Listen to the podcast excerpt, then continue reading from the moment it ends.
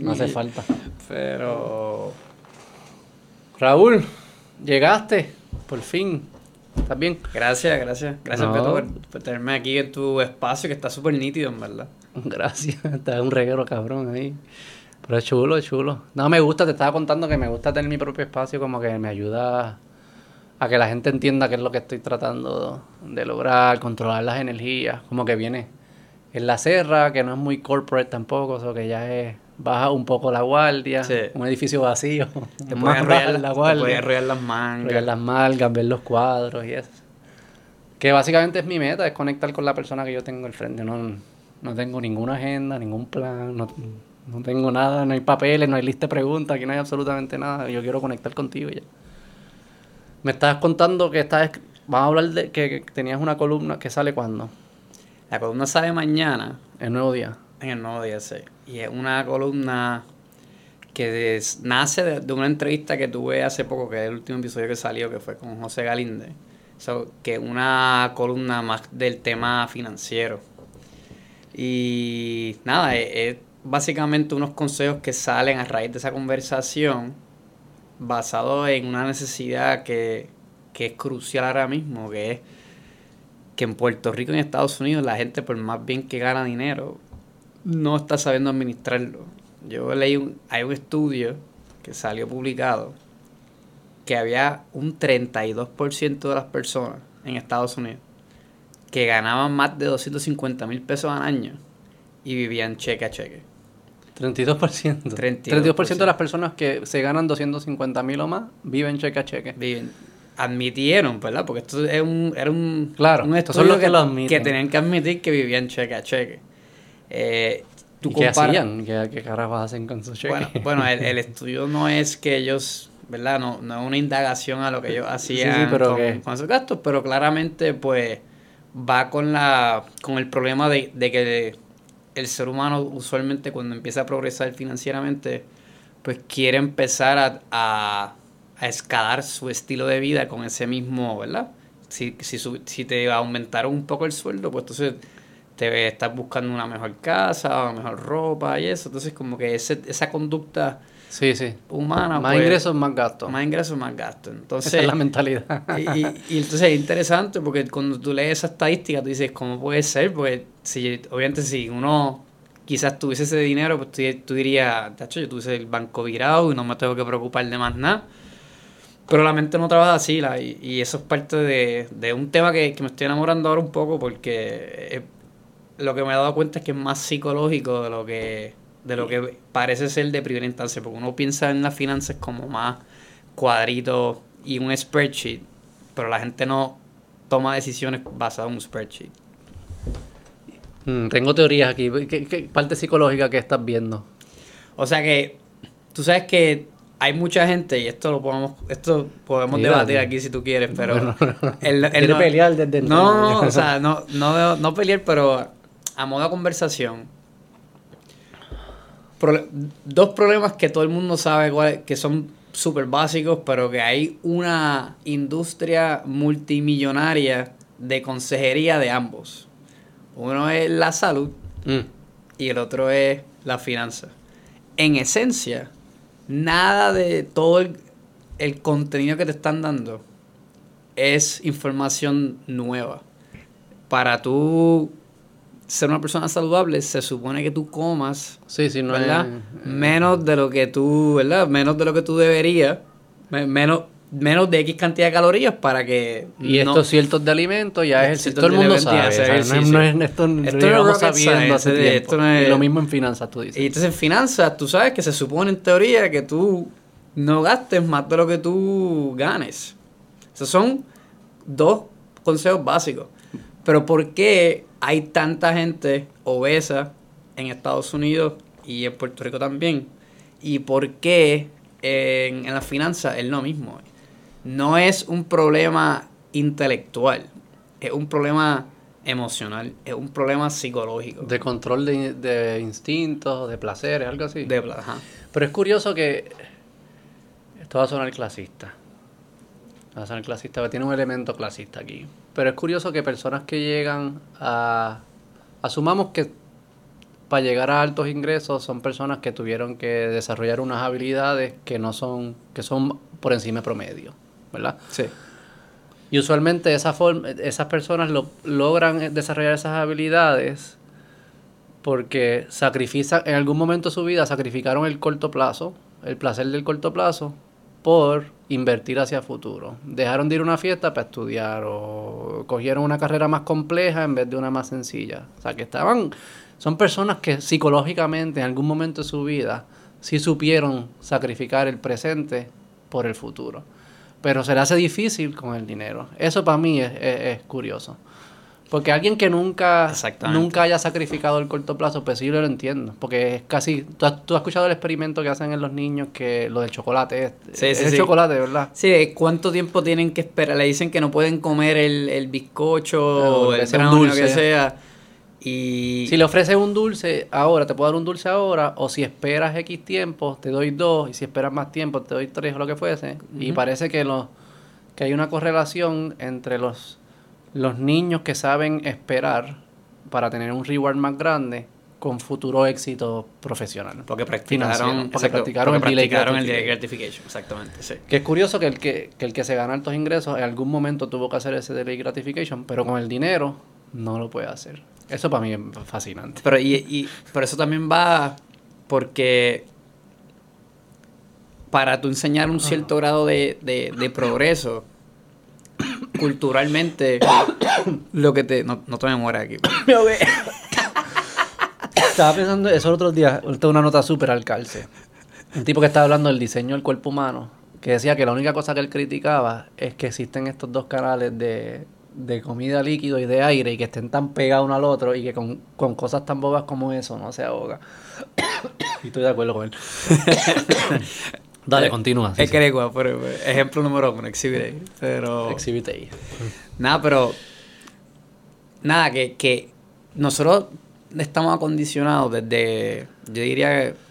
Desde un, un siglo y medio atrás, más o menos. A que para nosotros tener algún tipo de progreso, pues se supone que compremos más. Las corporaciones han empujado el modelo de, consu- de consumerism, ¿verdad? Ujú. Que a, a la que tú empiezas a ganar un poco más, pues tienes que tienes que upgrade la casa, tienes que upgrade la ropa, tienes que upgrade el carro. Eh, y, y yo siento que hasta en cierta medida lo- las redes sociales han ex- exacerbado un poco e- esa inseguridad de- del, del ser humano porque tienes hasta más... Antes tú te comparabas con tu círculo cercano, ¿verdad? Tus amigos, tus vecinos y, y ya. Pero ahora tú ves cómo el resto o el mejor 1% del mundo vive diariamente. Te llega el Mm, Ahí, teléfono. papá, y te está tirando y tirando y tirando. En- Entonces es, es difícil que económicamente tú no sientas esa ansiedad o esa presión de querer darte ese gusto, yo creo. Sí, va a ser- es, es- es otro instinto que tenemos, que es, es demostrar que estamos altos en la jerarquía social. Entonces, si hay tanta competencia, pues yo tengo que. Pero es curioso que menciones que llevamos tanto tiempo, porque yo no, no estoy tan seguro si es- esto es un fenómeno tan viejo. Porque algo que sí pasó, y te- tuve a alguien, unos economistas, hace varios episodios, que hablamos del el gold standard y el fiat, eh, el dinero fiat.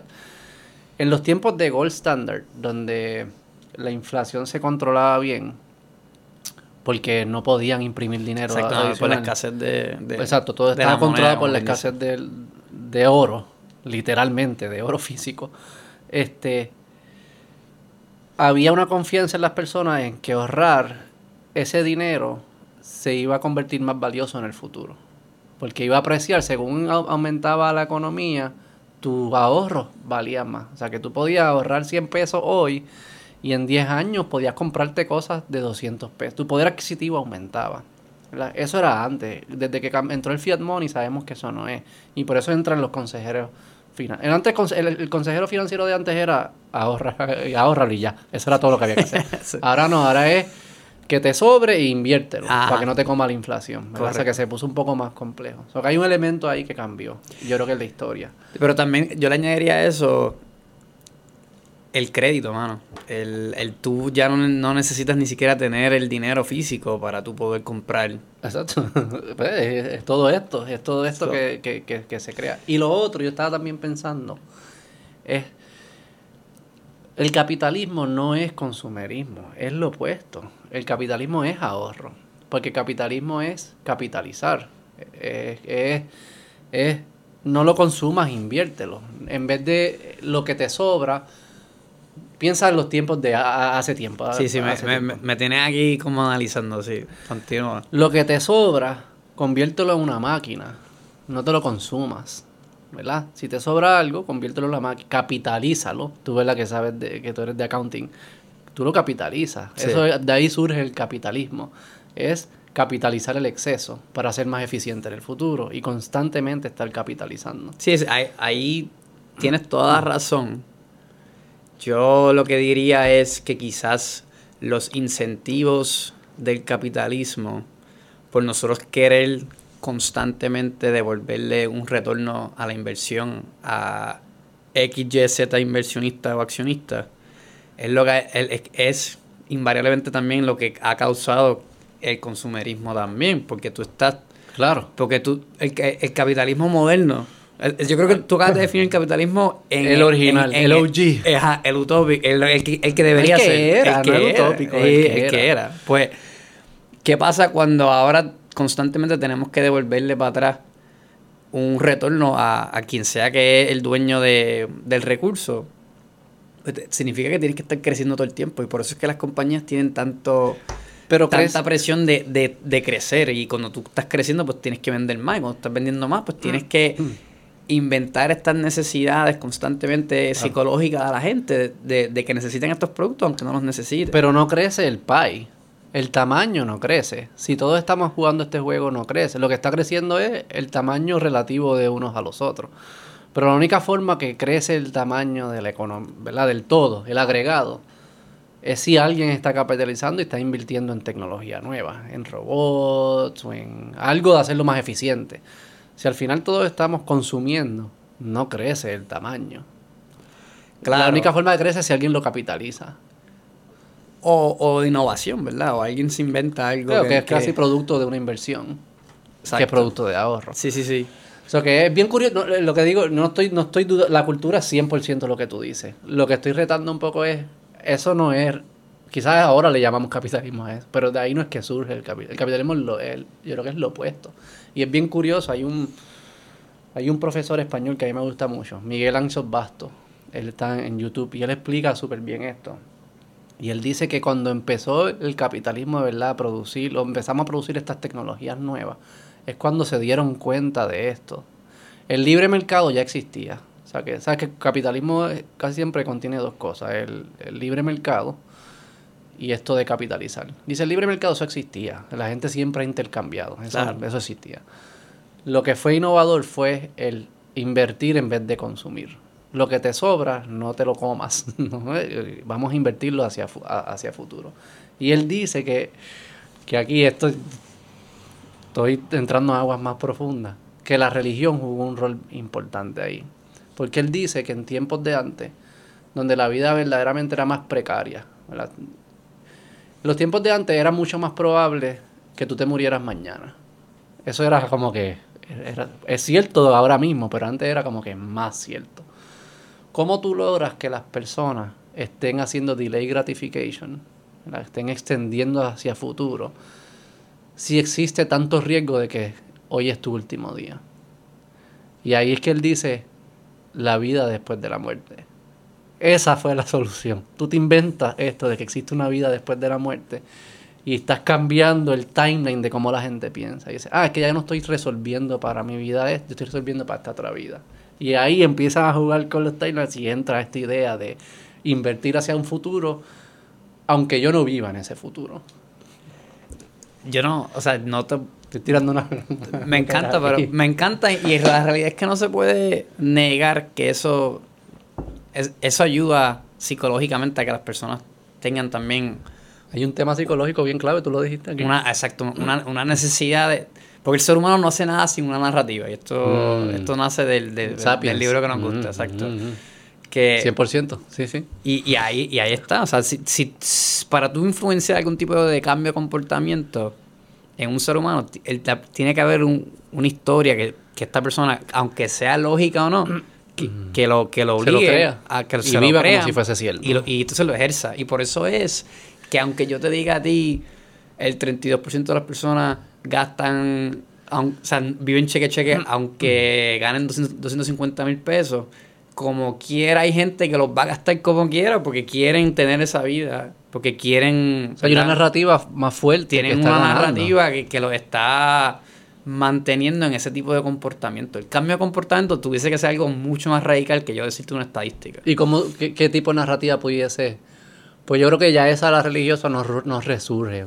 Quién sabe, quizás resurge. Pero en nuestras generaciones ha, ha perdido su fuerza. Bueno, cada vez, cada, Cada cada, generación es menos. Eso, Es menos. Eso, eso es cierto. Pero yo, o Hay- sea, aunque hay sabiduría en esos cuentos. ¿verdad? Yo creo que lo, que lo, lo- lo que es más como que la institución humana y la creencia del ser sobrenatural. Pero en, en los cuentos hay sabiduría. Se podrá rescatar los cuentos y resurgir nuevos cuentos que nos ayuden a modular el comportamiento más a yo hacia creo, cosas más útiles como tú. sí, o sea, yo, yo creo que tienes que visualizarlo también dentro de, sí, dentro de tu misma perspectiva. O sea, no, no necesariamente lo tienes que atar a, a- a esta vida de cuando no va a existir. Ah, sí, o sea, sí. para mí, me, a mí me motiva y me inspira mucho guardar dinero para simplemente para que- preparar a mi hijo, que mi hijo esté un poco mejor preparado para el futuro. O sea, Ah, pues, pero tu hijo es tu vida después de la muerte. Es una forma de verlo. Sí, sí. Es Sí, la sí. extensión de tu vida. Exacto. Sí, sí. Y es un legado, pero, pero sigue siendo algo mucho más tangible para mí. 100%. Que, 100%. que, ¿verdad? Que yo... Que en el cielo. Que, Sí, yo, sí. que yo llegara a esta fiesta. No, no, estoy de acuerdo. Sí, estoy de acuerdo.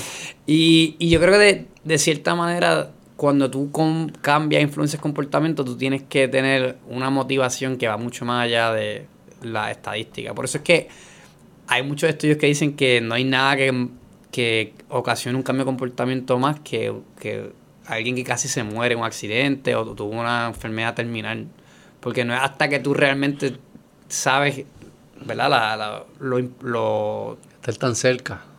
lo, lo, lo difícil y lo tan cerca que pudiste haber estado de, de- ya de tu último suspiro, que entonces tú dices, ok, ahora es que es.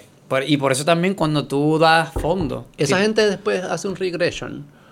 Porque yo sé que el momento como que por- parece ser, pero no sé si de 20 años después como que "Ah, carajo importa ya. esa Podría pasar, yo, porque yo No sé, me pregunto si hay yo- estudios de eso. Yo sí- estoy seguro que lo hay. Lo que pasa es que eso tiene que ver mucho más con cómo tú, ¿verdad? ¿Cuáles son tus sistemas?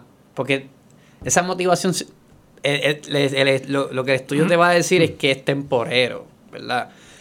Tú puedes estar bien motivado para ir al gimnasio un día, pero si tú no tienes ya una, una estructura y un sistema que te lo facilita, es difícil de tú mantenerte en ese track. Es lo mismo con las finanzas, es lo mismo con cualquier vicio realmente. ¿Y cómo se convierten en, en, en hábitos y en cosas que ya hace hasta la subconsciente? ¿Cómo, cómo uno puede hacer esas o cosas que te han funcionado a, A ti? mí, que- que o sea, yo, yo creo que mucho de lo que yo he leído tiene más que ver con el ambiente que el mismo, que la misma disciplina individual. O sea, si tú tienes un problema con el dulce, no debería haber dulce en tu casa. Igual con la bebida. Eh, Si tú tienes, qué sé yo, si, si tú, si no te gusta hacer ejercicio, pues tú eres de empezar haciendo una actividad que te, que te dé algún tipo de placer. Tiene que haber como algún retorno inicial que te, que te mantenga que un eso es poco religioso más- también, alejate de las tentaciones. Te vas a dar cuenta que estos cabrones sabían un montón de cosas. Es lo que yo me he dado cuenta últimamente. Sí. Tuve como cinco años tirando la realidad, esto es una mierda, esto una mierda. Y con lógica, ¿verdad? Como que hablando así en conversaciones seculares, no tiene nada que ver con la religión. Con lógica llego como que a- son las mismas reglas que estos cabrones tenían.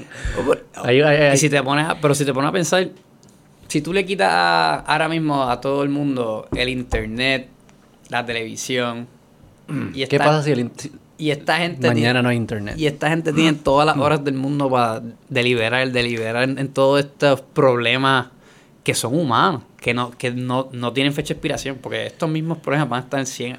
Después que tú y yo no, no respiremos, van a seguir existiendo estos mismos pro- problemas de si se maneja bien el dinero o si...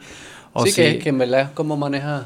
O cómo tú manejas la tentación y eso, Tiempo, o sea- tentaciones, sí, sí, son cosas que van a estar surgen hoy.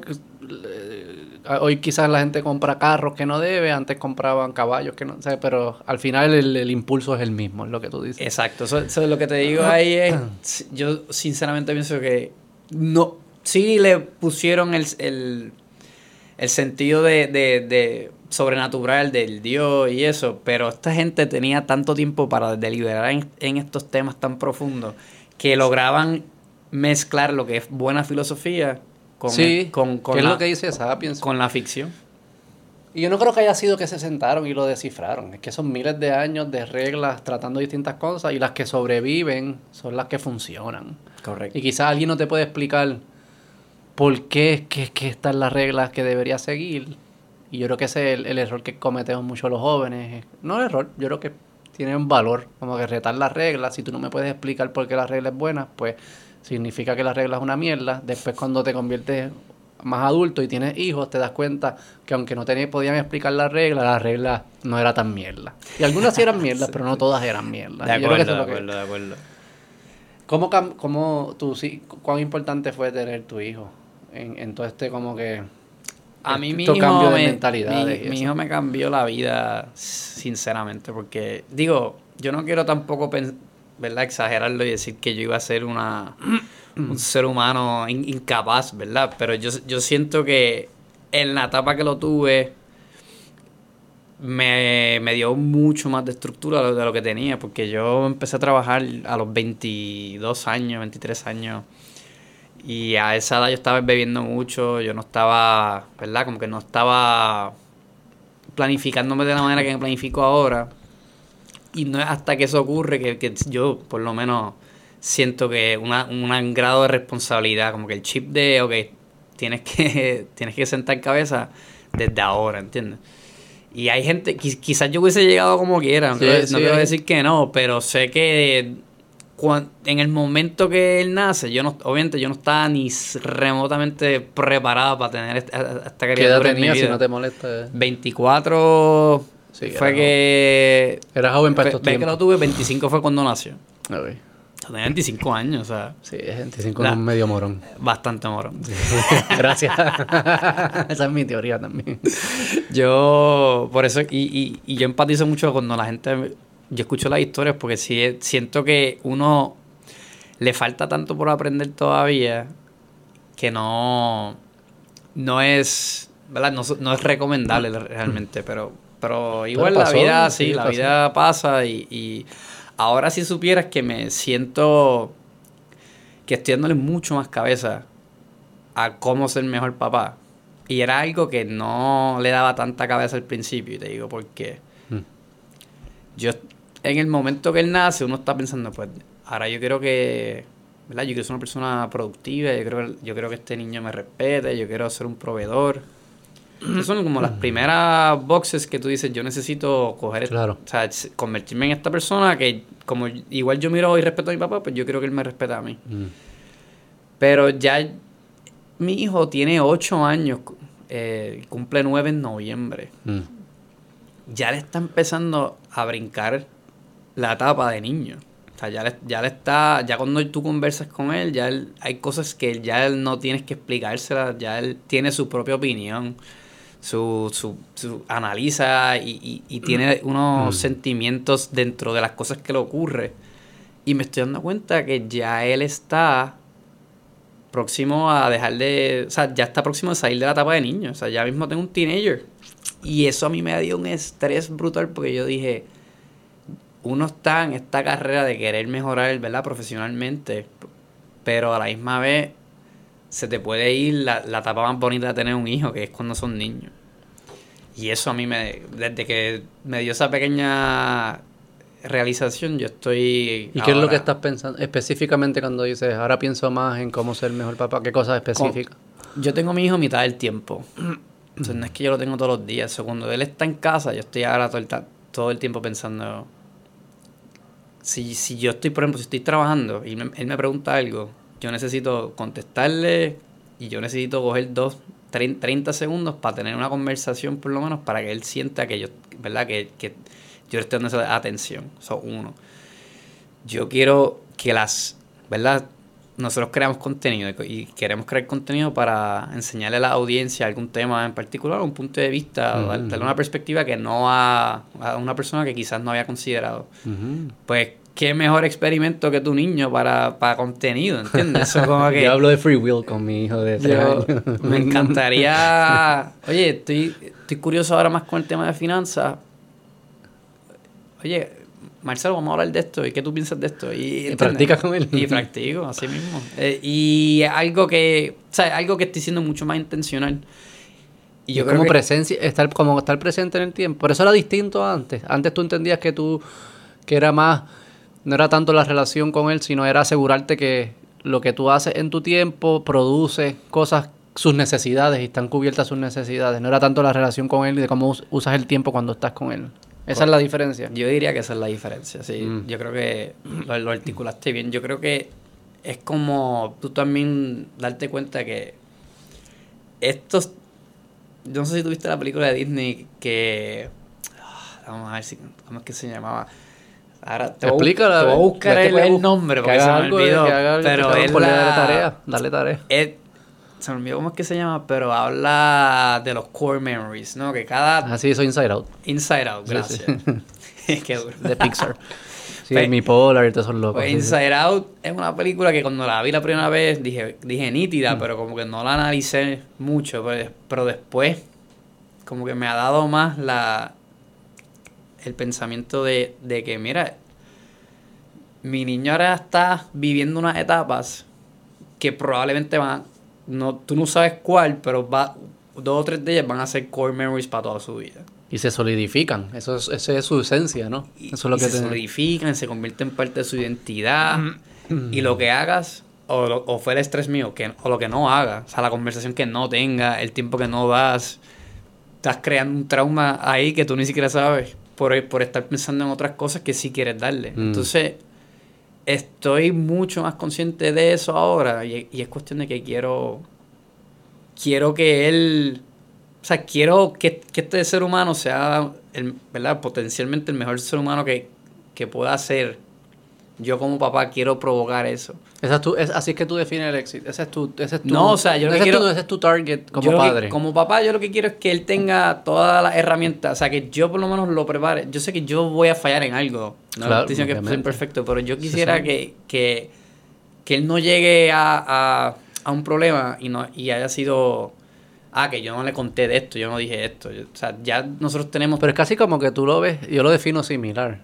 Eh, tú lo estás, tú ves estos 18, digamos 18 años, lo- cada cual 16, 20, lo que sea, pero a- alrededor de esa edad, tienes eso para casi como que entrenarlo para el mundo real. Eso- así que tú lo ves. Así- así. O sea, que tú defines éxito luego en su capacidad de, de, de convertirse en, en su mejor versión y ser un adulto que es capaz de, de acercarse a su mejor versión. Yo diría que es la capacidad de discernir y de no ser una mierda de ser humano. De no ser un adulto infante, yo le llamo. que eso es interesante porque no es tan común hoy en día. Eso es bien común de la generación de, de mis papás. Yo me crié en los 90 y yo sentía que esa era la relación con mis papás. Yo una vez le pregunté a mi papá, este, oye papá, porque como que yo veía a mis otros amigos que tienen una relación más de amistad con sus papás. Y le pregunté, papá, como que, que nosotros nunca hemos sido amigos. Y es que yo no soy tu amigo, yo soy tu papá.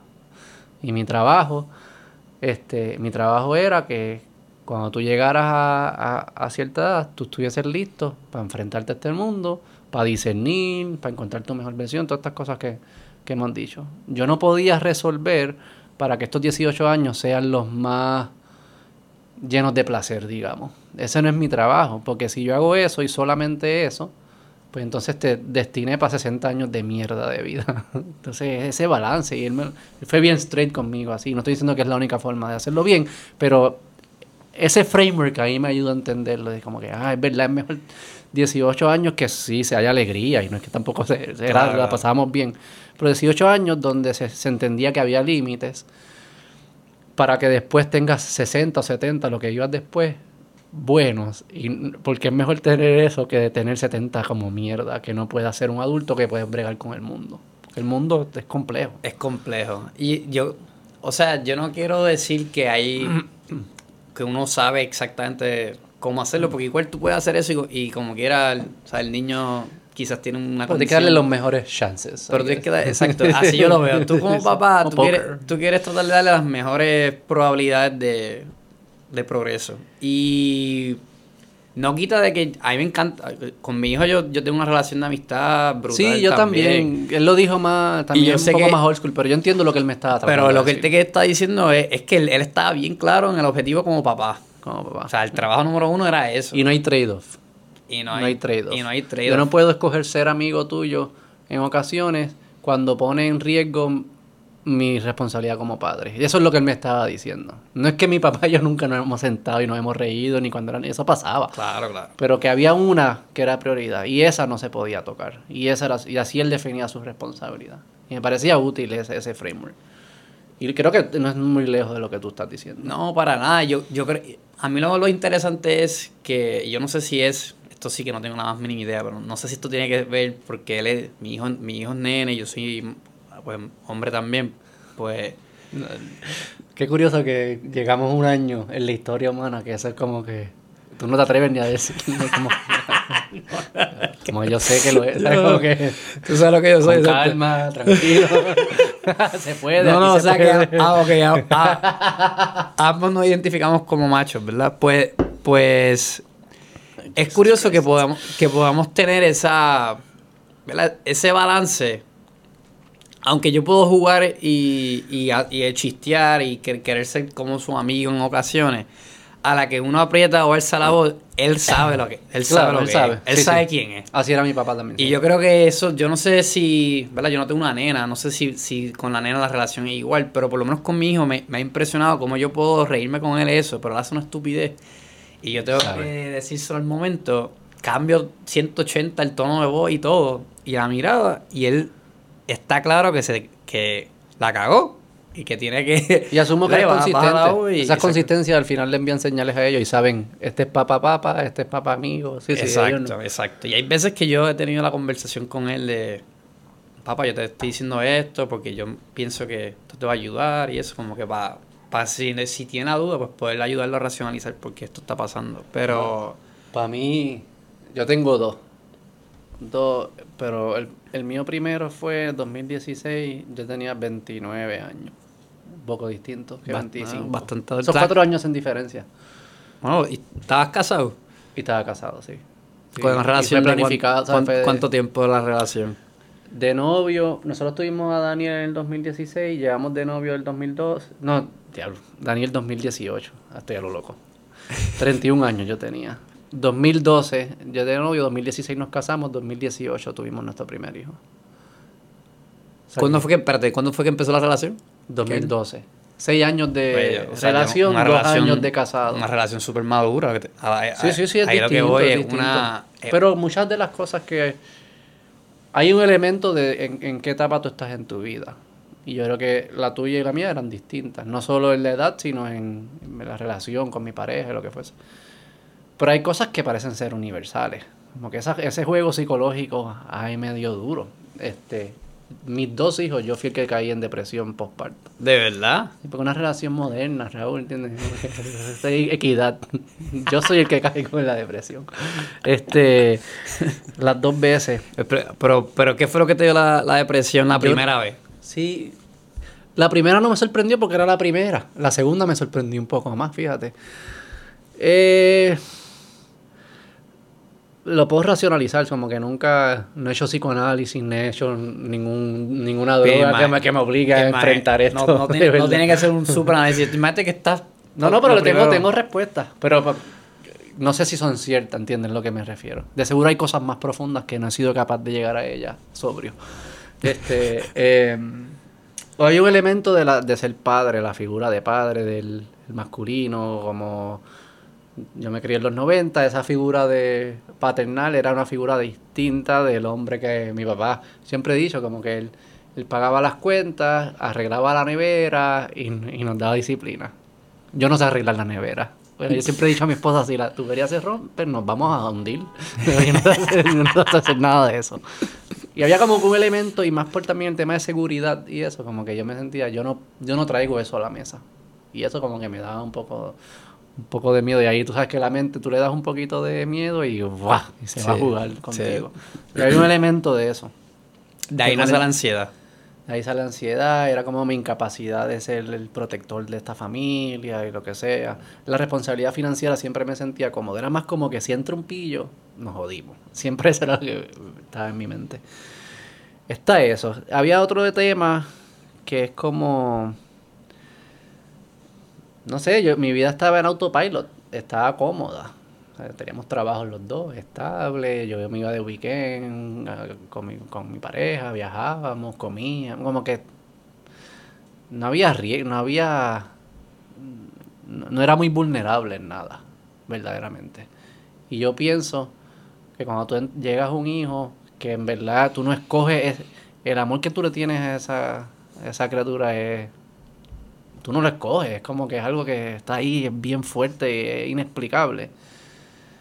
Pero yo creo que para tú amar profundamente tienes que estar dispuesto a ser vulnerable.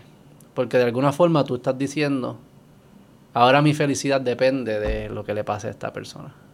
Ya no está en mis manos, ya es como que yo puedo, tengo influencia y puedo asumir responsabilidad, pero verdaderamente está en otra, en otra persona. Y yo estoy casi como delegando mi felicidad a, a lo que pasa con esta persona. Y eso ahí me dio como que mucho miedo. Como que, ¿qué es eso? Yo creo que de ahí mismo surge la responsabilidad, porque dice, bueno, pues entonces hazte asegúrate de que esta persona no sea un anormal y entonces de alguna forma estás protegiendo tu felicidad. Pero eso me tomó un tiempo darme cuenta. Esa fue la primera. La segunda, no tengo idea por qué me pasó la segunda. Yo creo que debe haber sido al- algunas cosas similares. ¿Fue planificada la segunda? La segunda fue planificada. Planificada. Este. Tengo muchas amistades que no, por eso fue que hice la pregunta. Sí, sí. eh, fue planificada. Yo, de, de tres tiros, dos hijos. Ahí yo no como, no como Tiene un alto. tengo un porcentaje alto. Chuck on the paint. Este, yo, creo- yo creo que de nuevo es el autopilot. Yo creo que te jamaquean tanto que de alguna forma es como que, wow, ok, Yo- here we go again. Es que ese primer año, cuando son bebés, ese primer año es como tirar tu vida personal un poco a la borda, Pausa. porque en pausa, exacto, porque requieren tanto, gente, no hacen, no pueden hacer nada por ellos solos. Entonces, tú tienes que estar ahí para que ellos, para cambiar el pañal, para que coman, Todo. para que duerman, si es que duermen. No duermes, estás cansado. Ah, Entonces, la, segun- la segunda es más fácil, el, se- el segundo es más fácil. Porque las ansiedades de tu incapacidad, de alguna forma, ya tú sabes que puedes hacer muchas de esas cosas. Y ya los Google, me imagino que tú entrabas a Google. ¿Qué significa esto? ¿Qué significa esto? ¿Qué significa? Ya eso no. Yo no hice Google ni una vez, yo creo que con mi segunda hija. sí, sí, sí. Y tú lo ves en sus personalidades también, tienden a ser más, como que más luz, más atrevidos o lo que fuese, porque no... Ese No. extra caution no existe. Ya, exacto. No, el el- primero el- es como que el de frágil, eh. es bien frágil, sí, sí, sí. Pero no sé por qué sucedió en el segundo. Pero ahí, por ejemplo, yo ahora, yo me casé, ¿verdad? Yo me casé... Felicidades, también vi las fueron de honeymoon. Gracias, creo. gracias. Me- yo me casé en marzo, pr- primera vez. Y obviamente todo el mundo me pregunta si voy a tener un segundo. Porque la mamá... Obviamente te pregunta, la gente es bien entrometida. Es Sí. tan entrometida que obvio que te pregunta. Obvio. todo el mundo me pregunta. Y eh, ella, y más porque ella no tiene hijos. Pero obviamente, cuando tú entras a un núcleo de matrimonio, tú sabes o estás consciente que estaría nítido, ¿verdad? Pasar a esa etapa eventualmente. No, no yo creo que bien raro, no, o no raro, pa- para mí es raro la gente que se casa y decide no, no tener hijos. Pero, pero el hecho de, de que, de que eso ocurra, pues, obviamente hay una, hay una cierta seguridad ahora de que si esto ocurre, si esto pasa, yo, yo sé lo que hay, ¿entiendes? El, el mismo Claro, sentimiento sí, que, sí, tú, sí, que tú mencionaste. O sea, los otros días mi, mi hermana nos puso a cuidar su hijo, que, que yo creo que tenía como 8 o 9 meses en el momento que, que eso pasa. y recuerdo que mi esposa estaba totalmente asustada, con un miedo brutal de, de, de coger a, al bebé que está llorando. En la en, se levantó como a las 3 de la mañana. Yo fui, le cambié el pañal, lo acosté, me quedé como media hora hasta que se quedara dormido. Y eso fue como literalmente como correr bicicleta. Sí, eh, no, eh, eh, es bien sencillo. O sea, yo creo que Sí, uno es bien sencillo, Como pero ya todo, eh, mucho, eh. mucho de lo que el miedo inicial, eso se va. Exacto. Pero definitivamente, por lo menos con, con mi nene ahora, viéndolo como cuán rápido se está, ¿verdad? Ya están, ya va para tercer grado. Ya, Sí, yo, recuerdo mi tercer grado, ¿entiendes? Eso- Sí, ya, ya le digo, ya él tiene varias memorias que sí se acuerda. Sí. ¿Cuál yo no sé, a mí siempre me han preguntado cuál es tu primera memoria y yo no tengo la más mínima idea. De verdad que tú, tú supieras. No, yo no, o sea, mi primera, yo, yo me recu- yo tengo vagas memorias de pre-Kindle, si supiera. Pre-Kindle, ¿qué edad es eso? ¿Tres años? Eh, ¿Tres, cuatro años? sí. De como que me Pero- acuerdo de las mesas. Lo confirma. Bueno, sí, es verdad, yo Me tengo. acuerdo de las mesas, me acuerdo de quién, quién Sí, yo me acuerdo con quién yo me sentaba. Yo pero me acuerdo de Kindle, de la estrella leer. Me Cosas acuerdo, de esas. me esa acuerdo de la me tienes toda razón. Yo creo que pre-Kindle debo hacer cosas. Me como acuerdo que me caí una vez en una Monkey Bars y me quedé sin aire como por 10 segundos. En pre-Kindle. Sí. Monkey Bars en pre-Kindle. Sí, es verdad. Eso es difícil. Porque hay que ser fuerte. Sí, pues El yo Monkey traté- Bars es el que es ¿no? El pues pasamano. traté- Sí, sí. Traté de... Y yo creo que se me resbaló la mano y me caí de espalda así en el piso. ¿Te acuerdas? Y lo que me recuerdo es que... Yo no, yo no. Y después, ¿verdad? En eso de las memorias, yo soy bien. Bien flojo. ¿Tuviese chulo ver la, como que ver la película de tu vida? ¿Tú la verías? Si cielo. 100%. Sí, todo. ¿Tú, viste la, la serie esta de Black Mirror? No me dice si. Porque yo hablo todo de Black Mirror y no he visto nunca Black Mirror. ¿Tú nunca has visto Black Mirror? Siempre me pregunto. Siempre me Mira, preguntan. hay, hay una, hay un episodio que ellos... Ya hay una tecnología o un chip o algo que tú puedes... No... Tu memoria no es que tú te recuerdes, es que tú puedes darle playback, rewind, como si fuese un- una película así mismo. O sea, como si todo lo que tú estás viviendo lo- se está grabando. Ajá. Y tú puedes darle para atrás y ver exactamente lo que tú ves y vivir tu experiencia. eso. Y sentir y, y- y sentirlo lo ves como si fuese no, un no, lo televisor. ves, lo ves, lo ves, lo ves. Lo ves. Simplemente lo ¿Y ves. tú lo verías todo? 100%. Todo. Todo. Todo. Tío, estaría. No sé si en el cielo existe 2X, 3X, eso, pero si no estaría treinta y pico de años viéndolo. No, no, pero, pero lo, lo nítido no es, no es que ellos veían, no, es que se sentaban un día a verlo todo, pero es como que, qué sé yo, tú estás con amistades y, y siempre pasa que tú estás con amistades y empiezan a hablar los mismos cuentos y las mismas estupideces que tú hiciste. Imagínate si tú puedes accesar a esa película al momento y verla y reírte de eso. ¿Cómo así? Como que si hago referencia, puedo ir al momento y. Sí, sí, sí. Como que, ah, ¿te acuerdas cuando estábamos en Viejo Ah, Eso San no, Juan? eso no está lejos. Eso yo no, yo, nosotros siempre hablamos de esto, del, de los chips esos que te van a meter en el cerebro. No, eso yo creo que... Eso- Ya, yo creo que Elon Musk Sí, el Neuralink. está haciendo Neuralink para eso mismo. Lo que pasa es que no, no, no, no- ahora mismo ese, esa versión no tiene la funcionalidad de Pero grabar, yo vi, búscate si no estoy hablando mierda, de una, hicieron unos experimentos que pudieron download memoria, creo que eran ratones o monos, era un animal. Eh, pudieron download una memoria de un ratón y ponérsela a otro ratón y el ratón vivía como si esa fuese su memoria. De verdad. Pues eso no, no, no lo había Y habilidad, y creo que era también con habilidades. Porque al final habilidades es la memoria de cómo hacer algo. O sea, que si yo puedo pasarte memoria, te puedo pasar habilidades. Y la pueden download y la Pero pueden- eso, es- pero eso es raro porque eh, hay un muscle, no sé, yo pensé que el muscle memory no tenía que ver algo con, con tu cuerpo también. Pero ¿quién controla el muscle? sí, el hay que, cerebro. hay que el cerebro tirando la información. pa- dice- Eso es lo que yo asumo que es muscle memory. ¿verdad? Es algún... No es. No creo que el muscle tenga memory. No sé, quizá alguien que sepa mucho de esto nos va a decir que está Digo, pero si no Pero tiene yo el- asumiría que el muscle no tiene memoria. El cerebro tiene memoria. Y la guarda y se comunica con el músculo. Eso es lo que yo pienso. De hecho, eso lo, lo- han hecho con, con deportistas. Han comparado, hicieron varios experimentos que dicen que en verdad la- las grandes diferencias de, de performance de, de alguien amateur con un profesional es memoria. Eh, lo hicieron con peloteros. Este, ellos hacían, cogían, ¿cómo es que lo hacían? Creo que es que le ponían, estoy tratando de acordarme, porque no tengo buena memoria. Este, cogían, cogían, le ponían un montón de fotos y las ponían bien rápidos a peloteros, por donde, y era como un pitcher y, por lo- y la bola. Y ellos tenían que predecir dónde iba a terminar la bola. Pero era como un... ¿Viste esa foto? ¿Dónde va a terminar la bola? ¿Viste esa foto? O sea, no era, ra- no era que la analizaste la foto, era que viste el in- un instante de la foto. Y se lo daban a amateurs y se lo daban a profesionales. Y los profesionales, era como, la diferencia era como 80% más preciso en adivinar dónde iba a terminar la bola. Con ver esto, un instante. O sea que ellos están viendo cues, Tiene información. viendo señales, corriéndolo con una base de datos y diciendo eso es una curva que va a terminar aquí. Va. Y lo que están viendo quizás es que un, un cantito de la bola se está moviendo y lo están viendo en instante así. Entonces después cogieron esos mismos peloteros y lo tiraron a batear con la, con la mejor pitcher que tira por debajo de, de softball, que tiran por debajo del brazo, las, las, pi- las pitchers de softball. Albert Pujols, todos estos, los grandes de pelota, todos se poncharon. Ninguno le podía dar a la bola. Porque no sabían lo que venía. Y era por la memoria. Qué interesante. No era porque el picheo era más rápido ni nada de eso, era por pura memoria.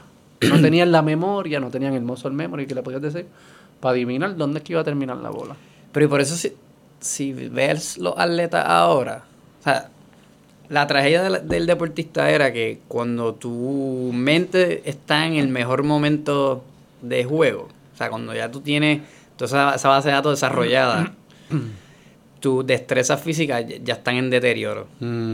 Esa era la tragedia de todos los deportistas, porque O ellos sea que no coincidía el, el- el- O sea, el cerebro y el. Tú empiezas y, tú, no tienes, tú tienes un montón de atletismo y explosividad, pero no tienes la base de datos. A medida que, que eso va acumulándose, llega un punto que más o menos se, se equipara un poco.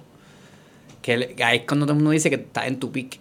El Prime, que El estás Prime. hablando, lleva 6, 7 años de experiencia y todavía te queda algo. Y todavía cuerpo. está Esos 27 explosivo. años. Correcto. En, en básquet. Pero entonces en o sea, básquet cuando llevaba 32, 33, El ya, cuerpo ya empieza. ya el cuerpo, ¿verdad? La rodilla no es el mismo, te tardas más en recuperar. Entonces ahí era que, que, que los deportistas se quejaban mucho porque, o sea, mentalmente Lo veo, pero no le llego. Ajá. Sí, sí, sí, sí. Pero ahora, ahora los mejores atletas que son los Tom Brady, los Cristiano Ronaldo, LeBron, Sí, extendieron el Prime. extendieron el prime. Porque ya con todos los avances científicos... Y aún así, el más duro, el Prime, el Prime del más duro era más largo. Sí. Como quiera. O sea, que esa Sí, memoria, sí- esa sabiduría, como quiera, era pero útil. sí, pero, pero vamos a coger el ejemplo de Jordan. Jordan tuvo un prime súper largo, pero su segunda parte del prime no era, no, metódicamente no era la misma que el principio. O sea, Tuvo que cambiar. tuvo que cambiarlo. Se mantuvo rindiendo resultados, pero de, de una estrategia diferente. Que, que ahí, está la ahí entra la inteligencia. Ahí entra la inteligencia. La capacidad de hacer eso no es... Pero cuando tú miras a un, un highlight de LeBron, todavía cuando brinca que, que la cabeza está cerca al aro, tú dices, pues ese hombre todavía físicamente sigue siendo un espécimen. En tenis es que yo lo veo bien marcado. Y en Que tenis. estos tipos siguen... Bueno, ya Federer sí, ya se, ya se acabó. Pero Federer, ¿qué edad tiene? Federer tiene que tener como 38, 30, casi 40. Djokovic, 35 por ahí. Y Nadal por ahí, 37 también. Yo no sé, estoy tirando, pero... Sí, sí, sí. Antes yo me acuerdo que Sampra... A los 33, yo creo A los 33 este tipo no puede ni moverse. Sí. y estos tipos... O sea, Djokovic sigue dominando. Nadal ha ganado dos Grand Slams este año. Y la base de datos está mejor que nunca. Y la eso- mejor base de datos y el cuerpo. O sea, que están extendiendo. Eso es interesante. Qué interesante, pero mira qué interesante, porque con ciencia hemos permitido que entre la ciencia a extender la, la vida biológica del atleta, llamémosle. De- del- del- del músculo, que no se deteriore, qué sé yo qué. En la parte psicológica, si empezamos a desarrollar tecnología, eso de que tú puedes bajar bases de datos de memoria, qué sé yo, lo vamos a permitir. Eso fue interesante, porque yo no, en la, en la, en la física como que no hemos, no hemos dicho sí, cada cual, salvo esteroide, todo se vale. Si. Tom Brady quiere comerse sangre cocodrilo, que, que lo que sea que se come ese cabrón, Mantecado de aguacate. mantecada de aguacate y... Yo creo, yo, yo creo que su teoría es más que quiso abandonar la... fa- que tres, sema- tres, tres semanas con la familia dijo, ni para el carajo, yo para eso allá". es un tema va- Pero- interesante. Pero claramente algo está haciendo con su cuerpo y lo permitimos, se vale. Con la mente también se vale meditar y todo eso y si psicodélico, lo que sea, se, se vale. ¿Cuál va a ser los esteroides de la mente? Yo creo que esa es la pregunta. Hay esteroides físicos, ¿cuáles van a ser los esteroides de la mente? Ah, pero si te pones a pensar, yo creo, mi opinión es que ya eso existe, obviamente mucho más leve, pero el que toma café no toma café simplemente por el aroma, porque sabe rico. Eh, está buscando un beneficio instantáneo mental del momento, aunque sea corto. Lo mismo con la gente que toma Geral para Los que comían estos decían también que los ayudaba a concentrarse, los peloteros que se comen el tabaco ese. Sí, porque están en, como ah, enhancing la conciencia. Sí, sí. la presencia, está el presente. La presencia. Y yo, yo creo que eso también depende, ¿verdad? De tu, de tu carrera y tu oficio. Pero 100% todo el mundo, todo, yo, yo pienso que en los, las ciudades más competitivas y en las compañías más, competitivas, eh, todo el mundo está haciendo algo para mantenerse en, un nivel de alto rendimiento de productividad. Pero tú crees que va a haber una línea, porque los esteroides somos claros, decimos, de aquí para acá no puedes. Esto no te lo puedes meter porque llegas una cosa que viene absurda, se jode el juego. yo no sé si hay una línea. Yo no sé si hay una línea. En, psicología. Yo te puedo decir una línea. Vamos a decir, yo te voy a decir algo que estoy seguro que va a decir es una línea y vamos a ver si hay una línea antes. Que se puede. Que que entonces ahora Tom Brady, digamos Jordan, Brady, LeBron, todos estos post se retiran, dicen ahora yo vendo mi, base, mi base de datos de memoria.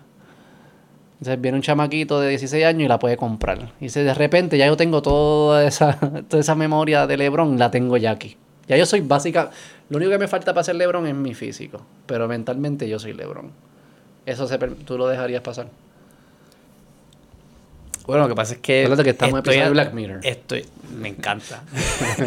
estoy asumiendo que eso va a ser bien costoso, ¿verdad? Estamos hablando de que la base de datos de uno de esos atletas debe ser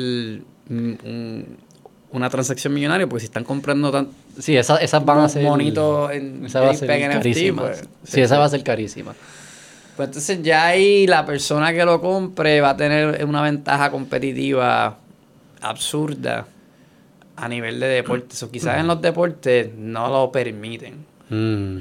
Pero en la oficina no me... No lo vieron... O sea, no creo que sería algo al revés. Yo creo que lo tratarían de empujar a las masas más todavía. Como que versiones más watered down de la, de la base de datos. Interesante. La picas, encanta. Y ya, pues, está muy cara si la compro completa, pues dame estos tres años estos tres años de LeBron o estos tres años de Steve Jobs. digamos, porque yo creo que tú quieres. Pero espérate, estamos entrando en aguas profundas aquí. Hay varios temas, no sé por dónde ir. Hay un tema inequality aquí que es el obvio que alguien. alguien Victoria Ciudadana estaría gritando aquí que no. Por eso siempre ha existido. Es injusto porque entonces los más ricos van a tener acceso desproporcional a, a estas bases de datos y se van a hacer más ricos todavía. Hay un tema de eso. No quiero entrar en ese. Hay un tema más de... Al final, ¿cómo nos diferenciamos? Si todos podemos comprar, digamos que todo el mundo pueda bajar la misma base de datos a la vez y metérsela a la misma vez. ¿Cuál es la diferencia? ¿Cómo tú y yo somos distintos? Tu perspectiva. Pero si bajo perspectiva. Perspectiva. Porque recuerda, perspectiva, perspectiva. ¿Tú no crees que la perspectiva venía en la base de datos? No, o sea, es que entonces en teoría si eso fuese cierto, pues entonces no, no habría una diferenciación de quién tú eres a, pesar de, lo que tú lees y consumes. O sea, tú y yo leímos Sapiens, a modo de ejemplo. Sí, sí, sí. mismo, ¿verdad? Mismo contenido, misma base de datos, entre comillas. Hmm. Pero nosotros vamos a tener unas interpretaciones de eso distintas por cómo nos criamos, pero lo que, lo, que, hemos vivido. Yo, yo pienso, y ahí, es que yo te digo que, que, entra un poco la perspectiva. Porque lo que yo, lo que yo estoy comprando, a super, yo estoy en vez de yo leer Sapiens, yo voy a ir a raulpalacios.com y yo voy a download las memorias de Raúl de leer Sapiens. O sea que ya yo estoy, ya para mí Sapiens no es otra cosa que tu percepción de Sapiens. O sea que ya, ya en el download viene consigo tu identidad. O parte, tu identidad cuando leías Sapiens, digamos. Pero eso no es, eso tú crees que es muy distinto a cuando tú estás leyendo lo que tú ves, la perspectiva y cómo piensa el autor. Sí. No necesariamente tú vas a adoptarlo. Yo creo que es distinto. Yo creo que cuando lo lees, creo que el interfase de lenguaje hace que sea distinto. Pues yo creo que sí, no sé, estoy... No, sí, sí, sí, estamos- ya estamos quinta derivada del culo.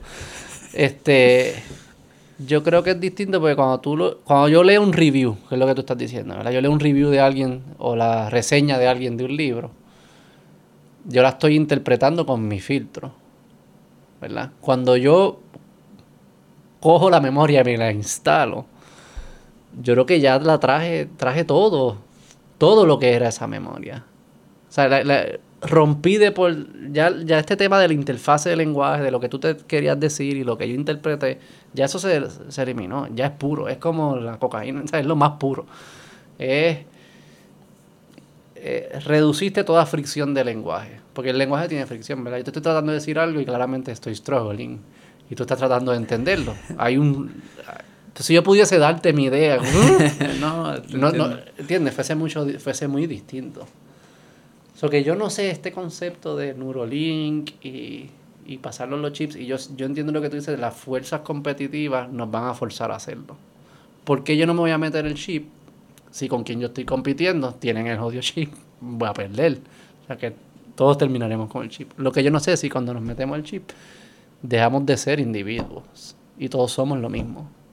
Esa es la pregunta que yo necesito que tú me contestes ahora mismo. de nuevo, yo, yo siento que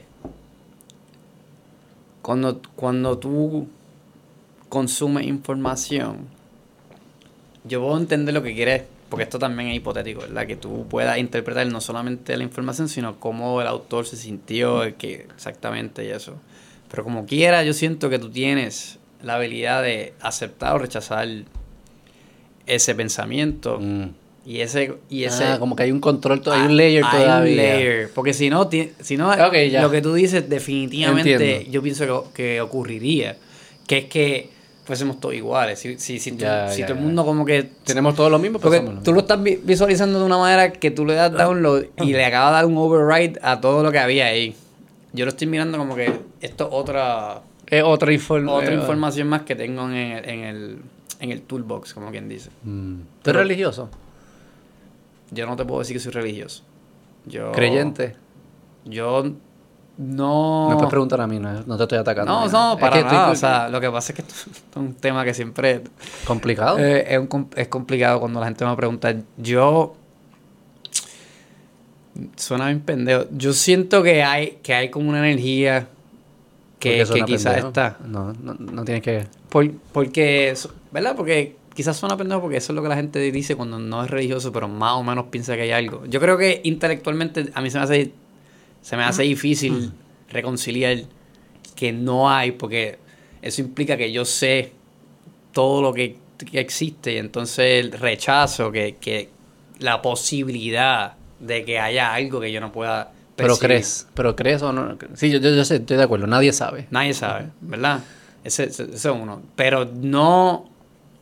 Yo creo que el tema, el, por ejemplo, en el libro de Sapiens, que podemos hablar de, de- de ese Ah, libro sí, ahora, el hecho de que haya un ser superviviente que te esté mirando Que se parezca a nosotros, como que tenga que, te esté que, que, que, Es celoso. que, eh. que esté preocupándose porque ese día tu jefe no te, no te diga un insulto y te, y te haga sentir mal.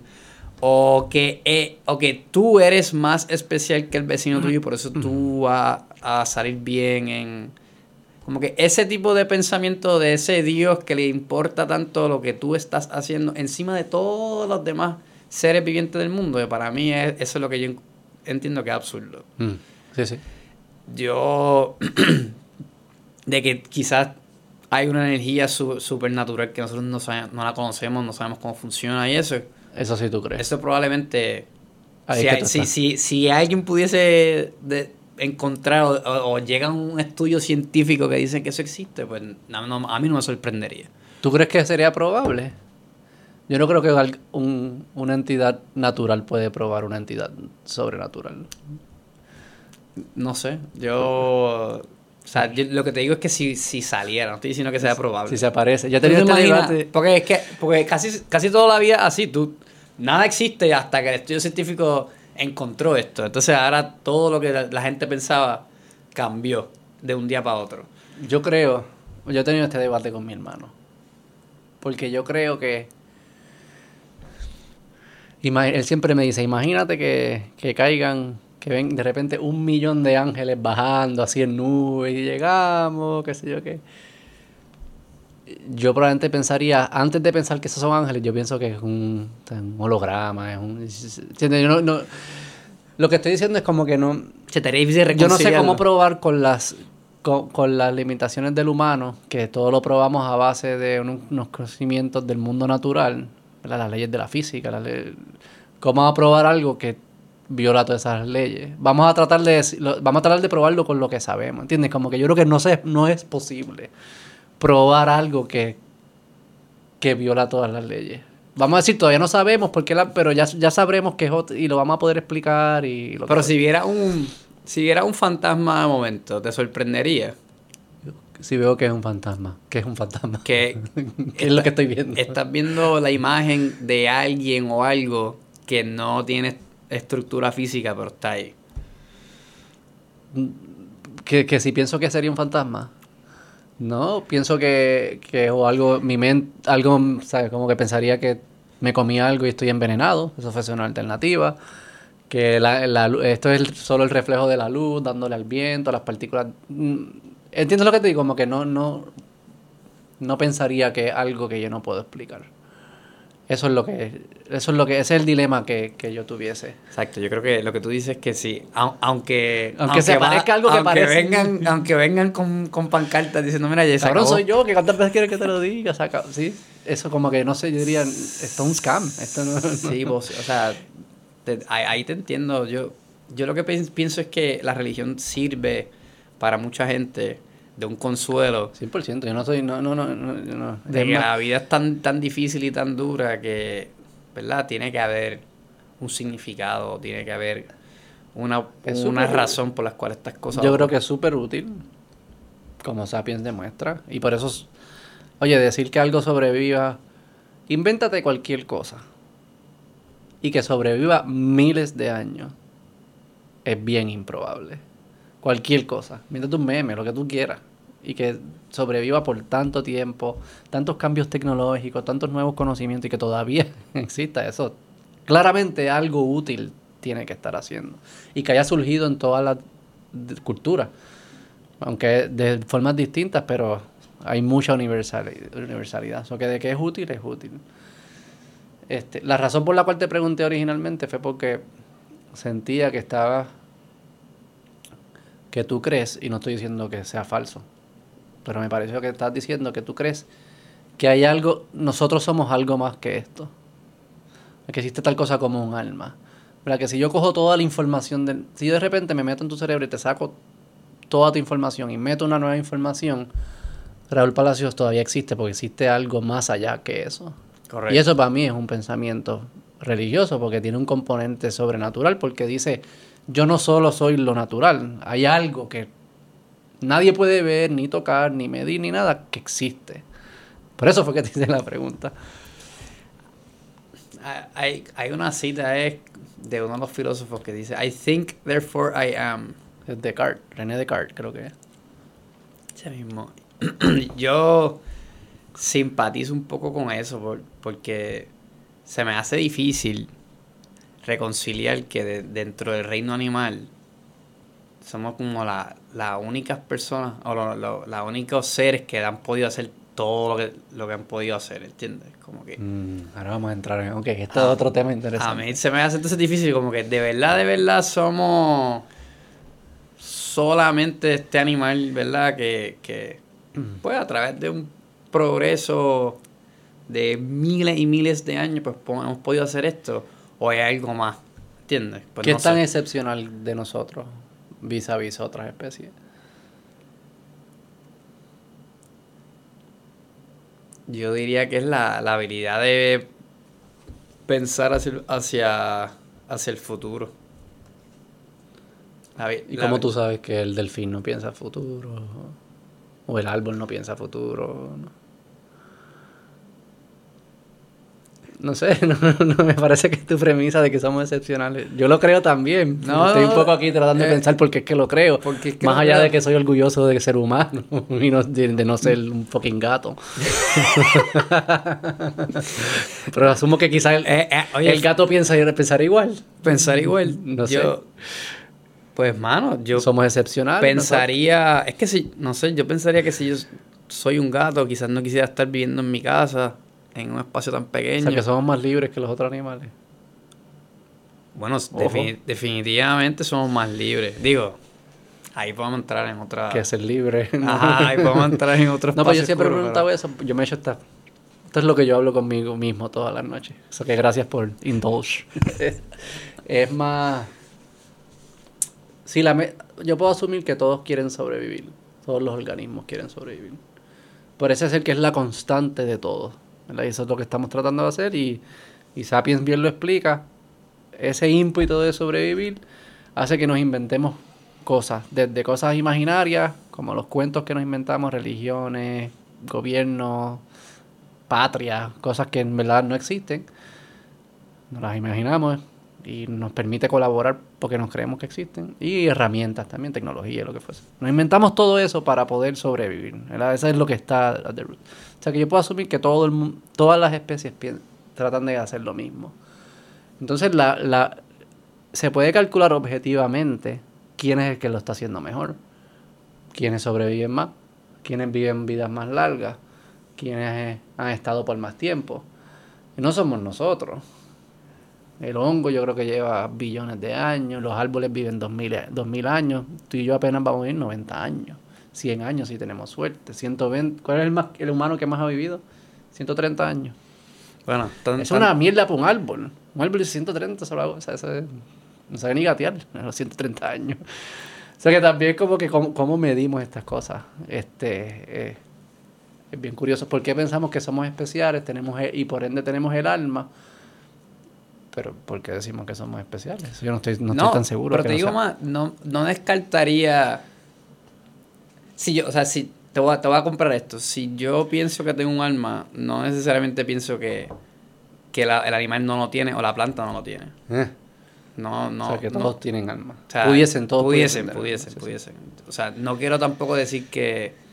¿Verdad? Porque si quiero ser consistente. si no, o sea, de- Yo no no, estoy- no me hace eh, sentido que yo y, y, ¿verdad? Y la planta no, el gato no, lo que sea. Mm. Pero sí, definitivamente. No sé si yo le llamo alma, pero hay. Cómo tú piensas y lo que está acá adentro te hace radicalmente, para mí, único y distinto a cualquier otro ser humano que existe. Eso sí es cierto. Y Pero eso, eso es genética, y- y sabemos es- por es- genética. eso es bien. Eso para mí es, es grande porque tú dices, como que, mano, o sea, esto. Por eso, por eso es que tengo que pensar que si, aunque yo baje esa base de datos, sigo siendo yo. Es, es como yo, como bajo el filtro de Raúl Palacio, yo voy a interpretar eso, esa información ahora. Sí, yo creo que ahí donde, donde tú y yo diferenciamos es que yo creo que el, el hecho de que tú seas único es, es por tu código genético. Y eso lo sabemos, ¿verdad? Por eso es que se junta madre y padre y produce a alguien que es distinto a madre y a padre. Es una combinación de ambos. Y tus hermanos son distintos a ti. Si tienes hermanos, yo tengo un hermano de otras hermanas, tenemos cosas similares, pues somos distintos. O sea, y cada uno es único. Nunca más se va a reproducir ese código genético. Pero si yo vengo al cuerpo de Raúl Palacios y le quito ese código genético y le pongo otro código genético, sí sería Raúl Palacios o no. Esa es, la, esa es la- el, el gran dilema. Si existe algo más allá del código genético que hace a Raúl Palacios. Y a Beto Arroyo, no es, no es solo Claro, y a claro. No, pero se exacto, pero el código genético es lo que. Quizás eso, pero que quizás se me hace difícil pensar que tú puedes reemplazar Sí. tu código genético. ¿Por qué fue que te gustó Sapiens tanto? Que tú lo posteaste y yo te dije, "Ay, ese libro... Te di, porque yo nunca. Pues, Fuera de lo de, ¿verdad? De ¿Qué la, tú leías? la ¿Qué tú lees usualmente? Tú lees mucho, ¿verdad? Porque tú posteas como blogs de recomendar libros y eso. Sí, yo te tengo que decir que yo siento que yo me enamoré de la, de la lectura más de adulto y más tratando de, de, de- ¿verdad? Yo me di mucho cantazo. De, claramente tuve un hijo a los 24 años con una relación que llevaba cuatro meses Yo tuve, en un momento dado, me estaba yendo súper bien, ¿verdad? Profesionalmente, en el sentido de que para ser CPA, entre una, una firma de contabilidad, estaba haciendo como que todos los pasos que tradicionalmente tú dirías que una persona competente, pero igual estaba teniendo problemas bebiendo, no estaba cuidando mi salud, no estaba teniendo... ¿Pero era hardcore o era más como casual, como casi todo el mundo se da? O sea, ¿tú crees que era yo fuera creo lo que normal? Era, yo creo que era fuera lo normal, sinceramente. Yo puedo mirar para atrás y objetivamente decir que necesitaba cambiar ese, ese, ese patrón de conducta y ese es, ¿verdad? Como que, ¿por qué me está dando tanto trabajo esto? Estas cosas, a pesar de que estaba teniendo, ¿verdad? Un, un cierto éxito, entre comillas, en, en, en el otro aspecto. Y ahí es que me empiezo a enamorar de la lectura, porque es como, hermano, claramente... ¿Cuál fue el primero que te jugueó? Ah, ¿Cuál fue el primero que me jugueó?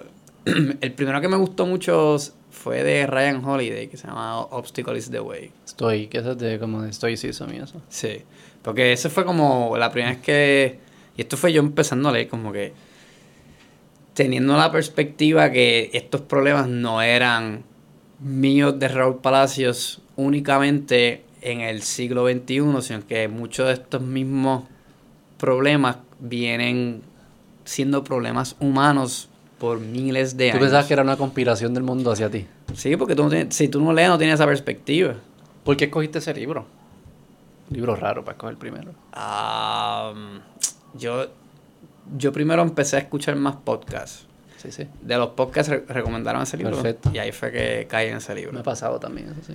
Y como todo, uno, yo empecé a leer más y era más libros de no ficción. Entonces, en eso ya yo estaba practicando la, la escritura, porque a mí me gusta escribir. Y... Pero si tú no lees, entonces tu escritura va a ser bien, bien limitada, ¿no? Mm. Entonces, yo empecé a escribir por mi cuenta en, plataformas sociales como LinkedIn, como Medium, por ejemplo.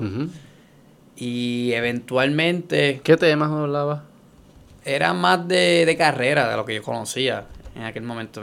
explícitamente temas de carrera. Y cuando se abre un espacio para poder tener una columna en el nuevo día por una relación que, que, que logré hacer haciendo trabajos de liderato de comunidad y eso, pues me sentí en la obligación de, si voy a estar escribiendo, pues debería de, leer más, porque no voy a estar diciendo lo mismo o hablando de mí nada más, desde, un, desde una perspectiva.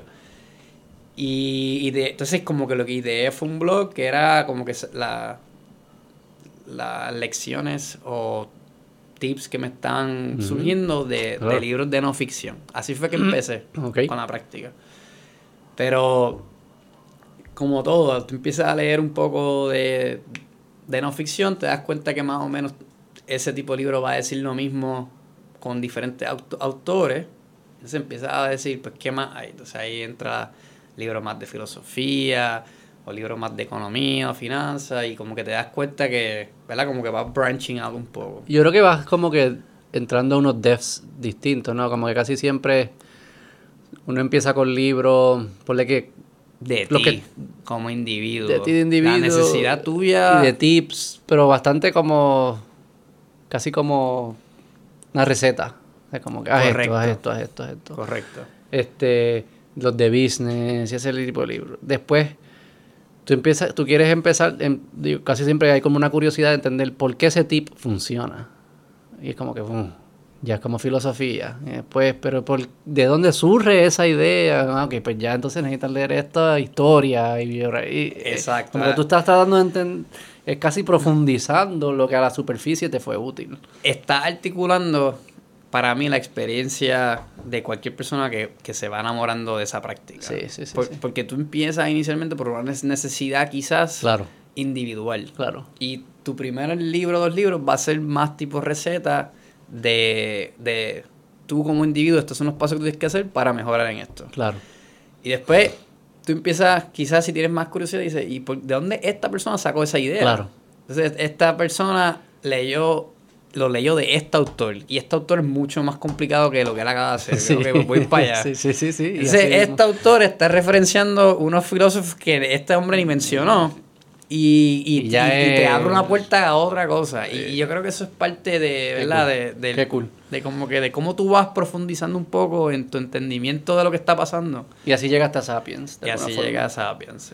Sap- y Sapiens era un libro que al principio me intimidaba un poco porque era como que, mano, un libro medio largo de... Mm. O sea, que yo en aquel momento, cuando primero lo escuché, todavía no llevaba tantos libros. ¿Lo escuchas? No, no, no. Ah, escuchaste sobre el libro. Exacto. ¿Tú los lees? Ajá, yo soy, yo soy más de la de lectura porque... ¿Físico o Kindle? O... qué?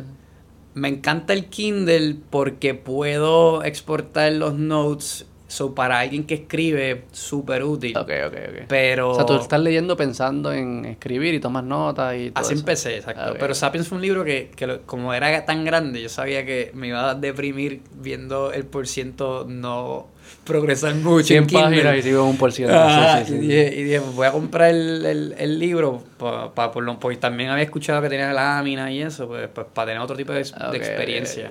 Pero me enamoró el libro porque, ¿Qué fue lo que enamora? ¿Qué es lo que enamora de ese libro? porque te reta, reta mucho lo que tú piensas de lo que, ha- lo, la- lo que es la sociedad humana y por qué la sociedad humana es como es. So, Sí. Tú te, te criaste y tú piensas que hay un Dios, que hay una religión, eso, y tiene eso tiene un, un layer de utilidad. Tú añades a eso que todo el mundo tiene que trabajar para el dinero y que el dinero es algo que es necesario, que es importante y que, y que es la base de la sociedad y de la economía. Después, te da- después él, él- también reta y ataca eso. Y alguien que, que estudió negocio, yo soy CPA, No me acuerdo de ese capítulo. ¿Qué es lo que él reta ahí del dinero? El dinero él dice que es un constructo social, que es una eh, que igual que es igual que es la religión, Sí, es ficción. claro. Porque nosotros estamos escogiendo creer que este valor que tiene ningún valor intrínseco de por sí solo, porque es un papel, Ajá, ajá. no me lo puedo comer, no lo puedo, Sí, sí. no lo puedo producir, no puedo hacer nada con él. Tiene la habilidad de valorizar cualquier tipo de destreza o producto. Claro. Y facilita de momento todo tipo de acceso a esto, a productos, a, de- a destreza y hasta influencia. Y ahí es que te das cuenta que dice, diantre, si nosotros, es verdad, si nosotros no creeríamos en, en el dinero, o no creyemos en el dinero como lo creyemos, realmente no, o sea, no, no existe, o sea, por sí, objetivamente no, no, No tiene no valor. tiene valor. Él, él tiene una frase en el libro que me encanta que dice, el dinero o la religión, yo tengo, ¿verdad? Yo, yo puedo tener una opinión de él. Y quizás existe o quizás no. Pero un león, yo quiera creer en él, objetivamente existe.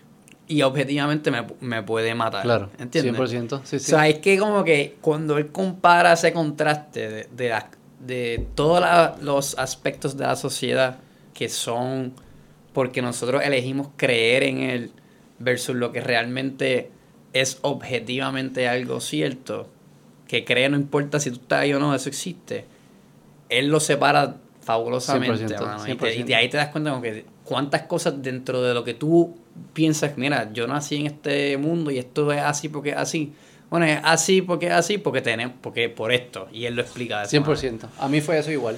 Fue, fue de una forma preguntar, hacer, cuestionarme cuántas cosas yo daba por hecho, por sentado. Bueno, son porque son. No, pero porque son. A mí, a mí el más que me chocó fue, yo no sé si lo, yo no sé si esto es un quote o me lo inventé yo, pero fue como, así como que los derechos humanos no existen, Sí, sí, lo dijo. ¿verdad? Dice algo así. Lo- no existen. Las leyes, los ¿Dónde están? derechos. Tráemelos, tócalos, cógelos, cógelos. Y, y es verdad, no existe, existe, existen porque nos creemos que existen. Y ahí fue como que, wow, es verdad. Pero te voy a, te, te voy a recomendar otros autores. Hay uno que se llama David Boss. Y él es un evolutionary psychology. Similar por la misma línea de, Harari. Yo creo que yo creo que Harari te, te, te siembra la semilla de que muchas de estas cosas son construcciones sociales, ¿verdad? Y eso es algo que se escucha hoy en día. Es una construcción social, los hombres, las mujeres, construcción social, que sea, todo es una construcción social. claro, todo lo que el hombre convierte en lenguaje es una construcción social por definición. Como que la palabra es una construcción social. Lo que este tipo, David Boss y estos evolutionary eh, psychologists están haciendo es el hecho de que algo sea una construcción social no significa que era arbitraria. No significa que era que fue un invento de la nada, que no tenía ninguna base objetiva. Pues, Y él habla mucho también del concepto del dinero. Dice, sí, el dinero es una construcción social, claro que es una construcción social. Pero la escasez de recursos no es una construcción social, es real. O sea que si el dinero de alguna forma representa ese mundo real, aunque sea construcción social, no quiere decir que sea arbitrario. O sea que hay una diferencia entre lo que es construcción social y lo que es arbitrario. No, no, ya, ya. y, y yo no me acuerdo si Harari toca Ajá, eso. Harari o no. toca la utilidad, ¿verdad? De por Claro. qué. ¿Por qué? Y eso, eso y en, en parte... Pero eso es bien importante para las conversaciones de hoy en día. En parte yo toco eso un poco en la, en la columna. ¿Ah, sí? Que ahora que tú lo dices, porque antes, ¿verdad? Nosotros, cuando no había dinero, todo era a base de favores, intercambio, Trueque. trueque. Y eso funcionaba mientras fuésemos una comunidad cercana. Porque tú- yo te hago unos zapatos, yo, pero yo te conozco, tú eres mi vecino en esta pequeña comunidad. Yo sé que cuando yo te pida medicina, pues tú me das medicina o tú me das ah, comida, agua, lo que sea. Y, y, y ese tru- trueque funciona cuando son pocas personas dentro de la comunidad. Claro. Pero cuando te empiezan a absorber los imperios grandes, tú dejas de conocer la gente. ¿Cómo tú sabes que esta persona te va a devolver el favor si nunca lo vuelves a ver? Claro. Claro. O sea que la restricción de... Es una forma de resolver la- el tema de espacio. Eso. Que tú puedes hacer intercambiar con alguien que nunca vuelves a ver. Esa es una. Le- otra es, tú, a lo mejor tú eres, tú, tú eres granjero y, y, tu, y, tu, y tu riqueza o tu medio de intercambio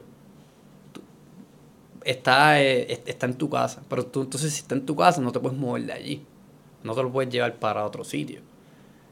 ¿Cómo tú transfieres eso? Claro. El dinero. El dinero. O sea que espacio, resuelve espacio. De Resuelve nuevo. el espacio también. Resuelve también tiempo, ¿no? En el Yo quiero, tú quieres comprarme algo, pero no tienes nada que ofrecerme ahora. Y yo no, oh, tienes algo que a mí no me interesa ahora. Correcto. Pues yo necesito almacenar este valor hacia futuro para poder comprarle a otra persona que no está aquí en este momento. que no está aquí en ese momento. Sí, sí. Y, y precio.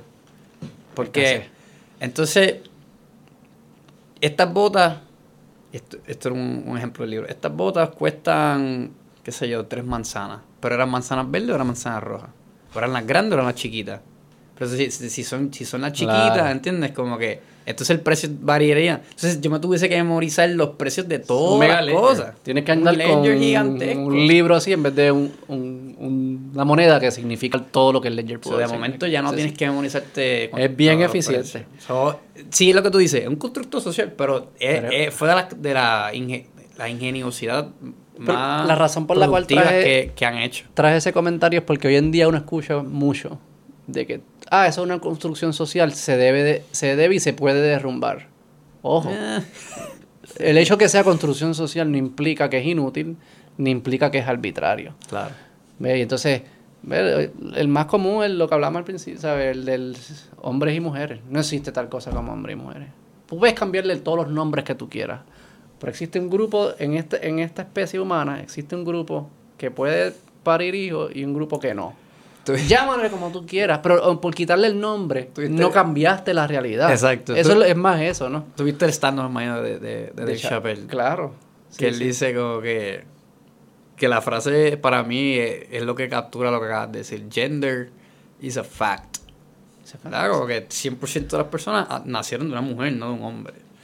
Yo creo que lo que la gente, ¿verdad? Que, que Los roles que de- no son un fact. Hay la, muchas cosas la gente que, no lo defiende es si, si esa persona se quiere sentir que ahora es mujer o que sea, pues entonces eso, eso es un tema que se que verdad que de respetarle al individuo lo que quiera Sí, hacer. es delicado. Pero el, el fact no cambia. Pero exacto, la biología Y tú puedes cambiarle el nombre. La realidad es que van a existir un grupo que puede tener hijos y un grupo que no. Llámalo como tú quieras, son distintos.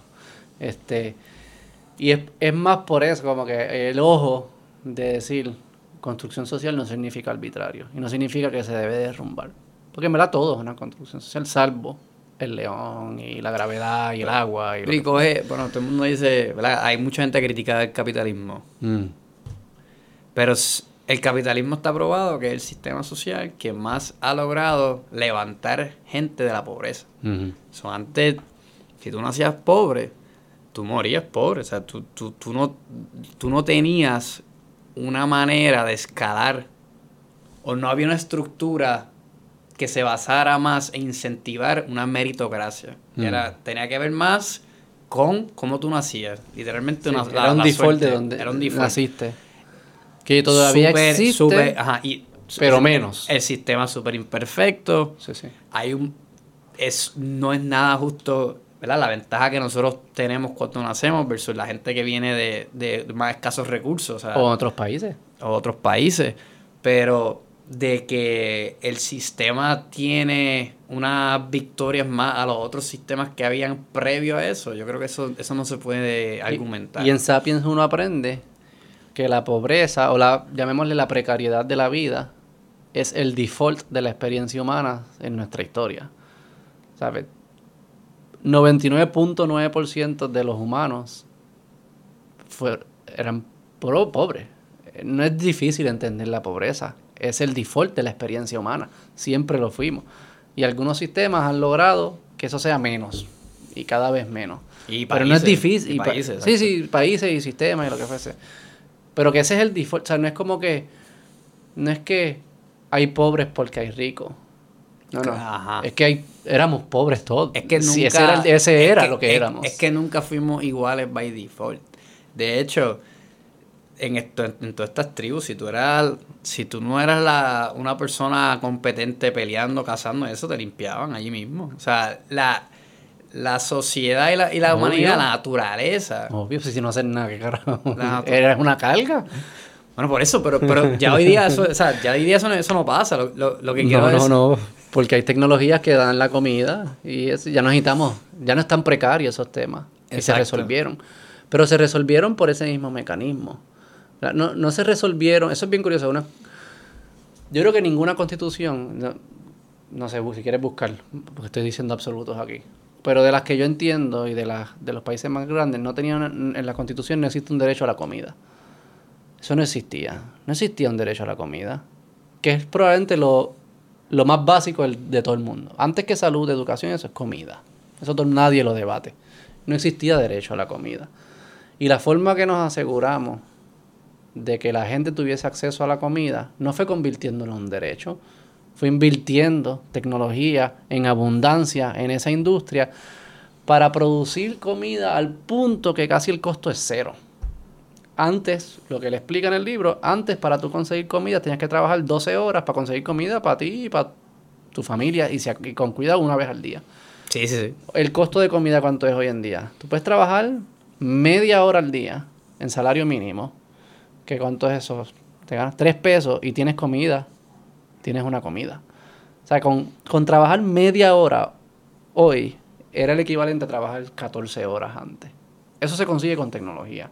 Eso no se consigue convirtiéndolo en un derecho. Eso se consigue con inversión masiva en resolver ese problema de forma tecnológica.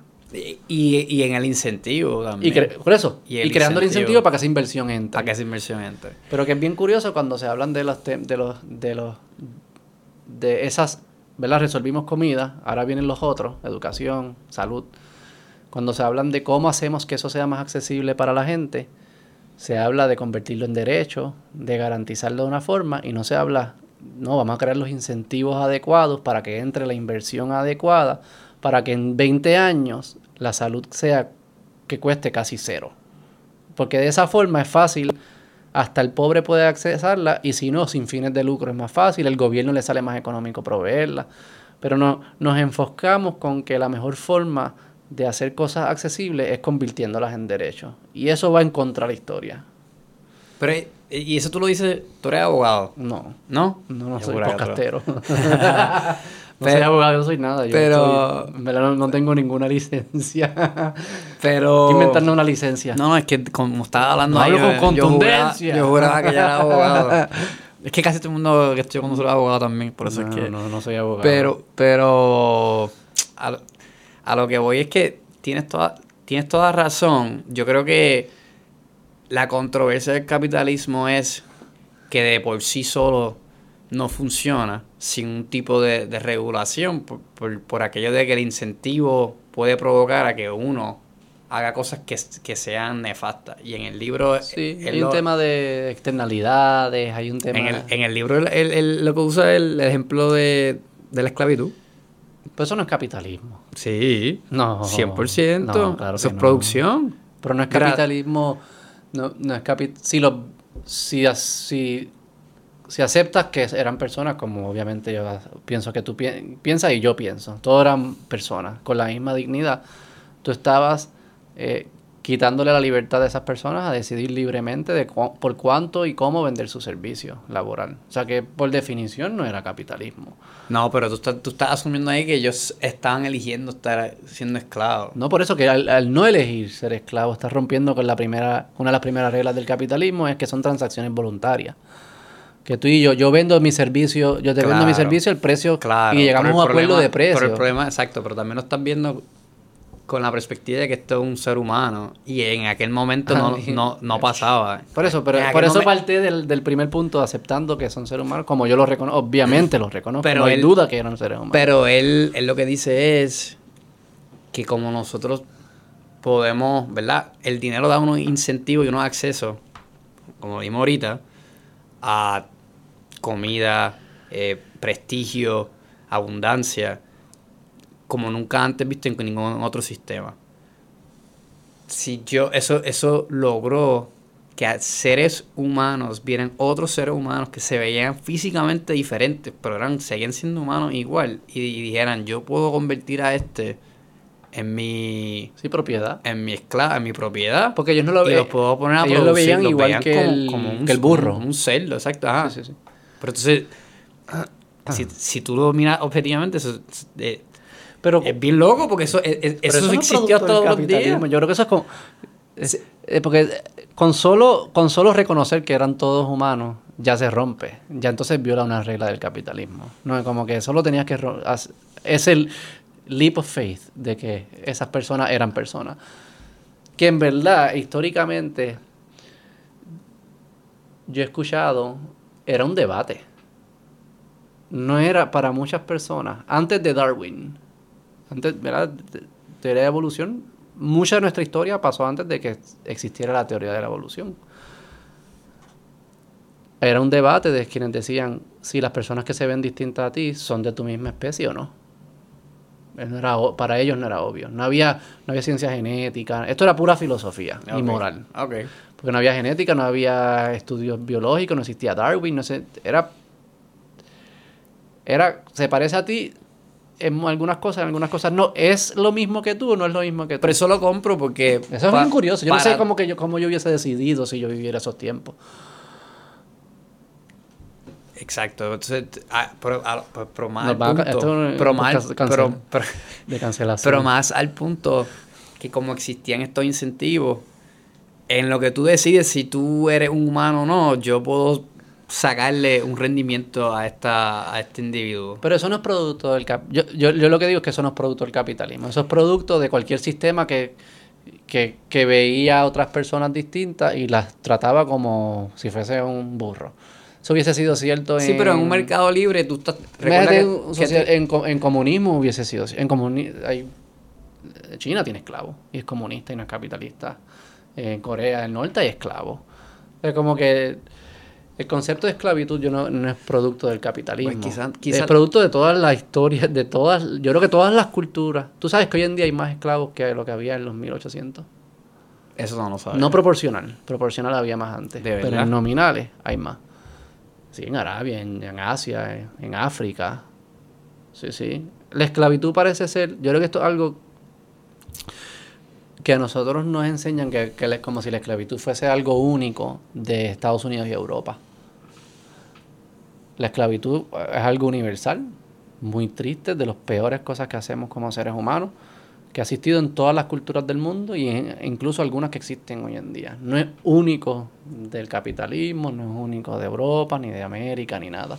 Hay un libro que se llama, te, voy a enviar el nombre porque no lo conozco, que sea, es de Orlando Patterson. Y es un sociólogo que estudió todo, que ha estudiado todo lo que tiene que ver con esclavitud. Yo no lo he terminado, es de esos bien gordos. Tiene un montón de cifras y qué sé yo qué. Pero su premisa es esa, que, ojo, esto es un fenómeno que ha estado en todas las culturas, en todas las esquinas del universo, desde todos los tiempos, y hoy existen todavía. O sea que es parecido a la pobreza en el sentido de que el milagro es que hayamos sido capaces de abandonarlo y repudiarlo. Parece ser lo, lo que es distinto en la historia, parece ser el repudio y no la práctica. Pues yo, lo que pasa es que en el libro, ¿verdad? quizás con la influencia de, de Sapiens, pero él lo ataba más al incentivo económico que había. Sí, sí, claro que hay un incentivo económico. Más, más que otra cosa. Por eso, y por eso quizás, quizás cuando digo capitalismo lo digo incorrectamente, pero, pero él lo amarra más al incentivo económico. Entonces, ahí es que, que, que regresando al punto inicial que había dicho, que aunque sí es un sistema que ha sacado la, la mayor cantidad de gente de la pobreza, más que cualquier otro sistema antes, si no es regulado, hasta cierto punto pues puede provocar, se puede, ir se puede ir a otro extremo. Sí, yo creo que el argumento ahí del ambiente es interesante, Correcto. similar, ¿no? Correcto. Este, ya ahí no, sé dónde me paro. Yo creo que pudiésemos hacerlo la libre con precio, sin regulación. precio sería mejor que regulación, yo pienso. La competencia. Si, no pudiese pricear las externalidades de una forma, fuese mejor para incentivar, por ejemplo... ¿Pero qué tú opinas de los monopolios? Pero los monopolios son productos no del capitalismo, son productos del Estado. Dime un monopolio que no sea que esté protegido por el Estado. ¿Qué es vamos a definir monopolio. ¿Qué, define qué es monopolio? Porque aquí también hay diferencia. No, o sea, yo te, pregunté porque, nada, no, Yo te puedo decir... Estamos en esa línea. sí. Para mí monopolio es eh, eh, una empresa que por, por diseño tiene que dominar una industria. O sea que no, no, no puede surgir competencia que le gane. No es que no surja competencia que le gane. O sea, yo no creo que YouTube es un monopolio. Y aquí yo, hay una diferencia filosófica con algunas personas. Algunas personas ven el market share y dicen YouTube tiene, no sé cuánto es, tiene que ser 90% del market share. Por ende es un monopolio. Yo no lo veo como monopolio porque nada impide a que surja alguien que compita con YouTube pudiese surgir. Tratan. No pueden, pero tratan. Pero no pueden porque pierden, no porque hay una ley que lo impida. Este. Eh, Luma es un monopolio. Prepa es un monopolio. era un monopolio. exacto, Prepa. Eh, Liberty en coaxial es un monopolio. Son, son, son, pero todas esas no es, son, no es porque es porque el Estado les otorga el monopolio. Pero tú sabes que o sea, cuando rompen una transacción, porque consideran que, que, ¿verdad? que hay un antitrust y que ya, ya puede llevar a un monopolio, lo único que están tratando de hacer es es protegiendo el mercado de que sí sí de que, no haya una, una, este, entidad demasiado esta entidad sea tan poderosa que controle todo que tenga que haya una discrepancia tan grande en capital en, en, en, en reach en gerencia, en todo, que por más que exista esta gente que pudiese competir entre comillas, tiene una desventaja tan enorme que se le hace Que nunca pasaría. Ajá. Y ahí, el nunca pasaría, yo creo que es donde fallan. Porque los imperios más grandes del mundo todos cayeron. ¿Cómo perdieron? Nadie los rompió. No vino, no vino Dios y dijo, no, imperios romanos son muy grandes. O imperio, el de Turquía, ¿cómo se llama? El otomano, son muy grandes. O el de China, lo que sea, o el de Estados Unidos, el británico. Nadie se rompieron porque perdieron. Algo por dentro los tumba. Eh, empresas gigantescas que ya no existen. Este, eh, yo no sé si te acuerdas, Walmart en los 90 o en el principio de los 2000 Nadie le va a ganar a Walmart. Amazon le ganó a Walmart. Este concepto de que los grandes siempre, solo por el hecho de ser grandes, aseguran su permanencia, yo creo que históricamente es falso. La pregunta es si uno como quiera, reconociendo eso, debe asegurarse que no crucen una línea o lo que fuese. Yo puedo comprar argumentos si quienes están, si, si yo veo que esa si quienes regulan no fuesen humanos. Era como que si el acto de regular fuésemos perfectos haciéndolo. Porque obviamente no lo somos, entonces es un trade-off. Sí, sí. El acto, mi preocupación es con las regulaciones y licencias y todo esto, es que al final terminan siendo los grandes que lo usan a su favor. Porque si... O sea, que, son, que son las mismas entidades regulatorias, son corruptos, lo que quieres decir. No, no. Yo asumo que toda, tú yo asumo que tú asumes que toda institución humana es corrupta. Y asumo que las regulaciones no, no son distintas a todas las demás. Y lo otro que diría es, este, mi miedo cuando tú le permites que el Estado empiece a, regular tanto y a crear estas, estas, estas reglas, es que las mismas reglas se convierten en barreras de entradas para los nuevos. Entonces, si tú quieres que haya competencia contra el grande, no añadas costos para el chiquito. Porque la regulación no es... El grande le gusta pagar la regulación. Es casi como estoy pagando una prima que hace que no entren chiquitos, porque no pudiesen cumplir con las regulaciones. Eso uno lo ve mucho en energía. Es bien difícil que y en, en, también. Pero, ¿Te has preguntado por qué no existen compañías de seguros que la gente esté contenta con ellas? Y siempre son las mismas y eso, no surgen, porque no hay un startup de compañías de seguro, porque es difícil. Hay un regulatory burden para entrar a esa industria. Y pensamos que existe para protegernos como consumidores. Y tal vez en algunas ocasiones, en ocasiones sí lo hace. Pero a la misma vez estás creando barreras de entrada para que surja alguien que lo haga mejor. Entonces, ¿quién quiere que haya más regulación? ¿Triple S o cualquier grande? No estoy señalando Triple S, Triple S, MCS o cualquiera de esos. O el Beto Insurance Company. Triple S se beneficia mucho más de que haya regulaciones. Porque se asegura que Beto no puede entrar. O sea, que es, son esos. Eh, esa, yo creo que es un tema complicado. sí, sí, sí, sí, un tema súper complicado. Yo no creo que.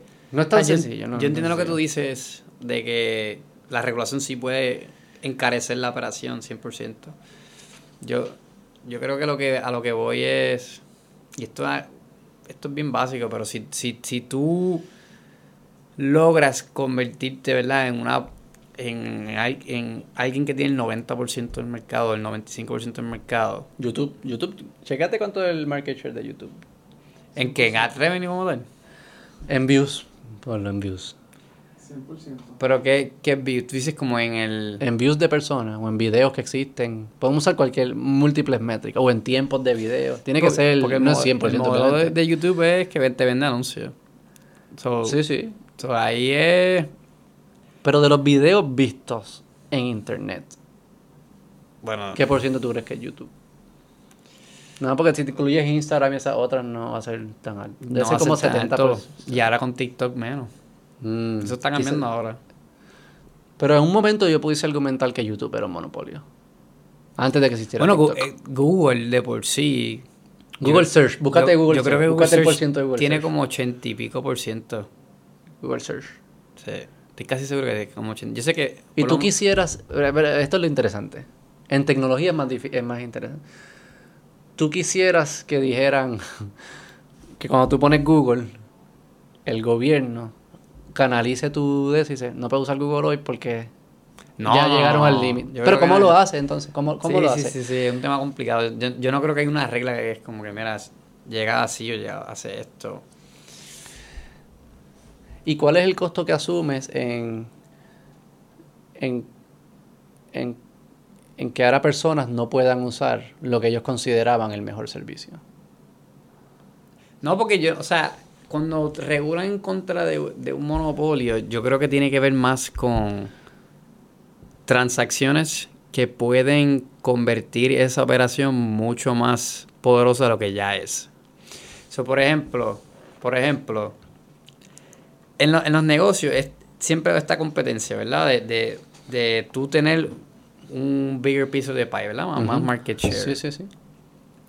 Mientras hay, hay ciertos competidores, pues eso obliga, ¿verdad? Que tú puedas regular los precios hasta cierta medida, que, que hayan unos incentivos en beneficio del consumidor. Teoría, ¿verdad? Si, si eso ya no ocurre porque no hay competencia, porque lo absorbiste o por transacción o porque lo, se, se tuvieron que quitar, pues entonces ahí, ahí es que entonces se puede afectar el consumidor.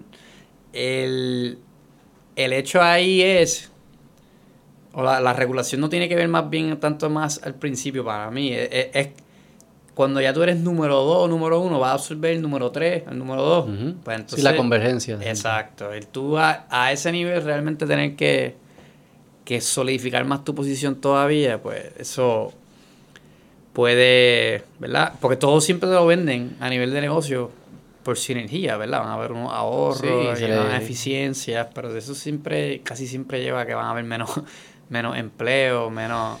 Pero por ejemplo, Entonces, como que, ¿cómo tú regulas eso de verdad? Entonces, si, hay- si tienes menos gente con quien tú compites, pues ahí, es riesgo del precio. pero ahí es que yo entro, porque a suponer que eh, eh, eh, hay menos competencia. Te comiste a todo el mundo. No existe más nadie. Eres Walmart, no existe más nadie. Todo el mundo tiene que comprar en Walmart. Pero no existe ninguna ley de que surja otro. O sea, que no es legal. Es cuestión de que las los me- mecanismos del mercado produjeron este, este single player. A la que Walmart empieza a abusar de su poder, crea, más incentivo de que surjan nuevas inversiones y nuevas competencias. Porque empiezan a decir, este se le está yendo la mano. Está cobrando a 20 pesos lo que yo puedo cobrar a 16. Y so on and so forth. Y no, hay leyes que impidan que surjan nuevos. Van a surgir nuevos. O sea que yo creo que el querer cubrirnos por ese periodo de tiempo en lo que surgen nuevos, lo que sea, pues ahí es que es un exposure que tenemos. Pero, really, como que... es- es- por eso es como que yo, yo trato... Para mí, para mí, por eso yo defino monopolio, no por market share, sino por... Hay leyes que impidan que surjan nuevos. Si hay leyes que impidan que surjan nuevos, no estoy de acuerdo. Si de repente todo el mundo quiere usar el mismo, que usen el mismo, ¿sabes? Como que... Sí, Si ese mismo empieza a abusar, la gente dejará de usar el mismo y surgirán otros. Ahí yo soy más... sí. Ese- eso- ahí ahí tú, tú tienes fe en el libre mercado. Yo tengo Eh. fe en los incentivos, yo tengo fe en, en que todo el mundo está buscando oportunidades todo el tiempo. Y si somos verdaderamente libres de crear nuevas empresas y de, de traer nuevas ideas, al final lo que tú estás, cuando uno analiza en qué empresa te vas a meter, tú lo que estás es calculando cuánto, que yo puedo traer a la mesa, obviamente, no es como que puedo hacer lo que sea, que yo puedo traer a la mesa, pero de lo que yo puedo traer a la mesa, en cuáles yo me puedo ganar más. ¿Qué significa ganar más? Ah, que hay una oportunidad de negocio, que alguien lo está haciendo mal o hay un mercado que no está siendo atendido. Es en esos momentos, si alguien está abusando, los inversionistas van a decir, ahí es que yo voy, porque ahí hay una oportunidad de negocio, porque yo puedo vender más barato o puedo hacer mejor calidad o lo que fuese. O sea que sí yo creo que si creemos que existen estos incentivos y que estos incentivos afectan comportamientos y que hay personas siempre velando estos incentivos para tomar decisiones, yo entonces tengo que concluir que sí sucedería como, como yo pienso. El tiempo y la velocidad, pues eso es distinto. Y hay un exposure de tiempo ahí. No, no, no soy ciego a eso. Y mientras más compleja la empresa, pues más el exposure de tiempo. Si va a ser una planta de energía, pues eso toma tiempo. Aunque no haya regulaciones, toma tiempo. Eso que estás expuesto por 5 años, 10 años, lo que fuese. No, y el, por el mismo negocio, como por, e- por ejemplo Amazon, que, eh, que es el, el ejemplo que cogiste. Lo, ellos ya han- ah, tienen un equipo de logística Sí. que está superior, ¿verdad? A lo que es, yo creo que el, co- el correo de regulado, cualquier compañía logística que ha existido en la historia. 100%. Sí, sí. bajo tu teoría, ¿verdad?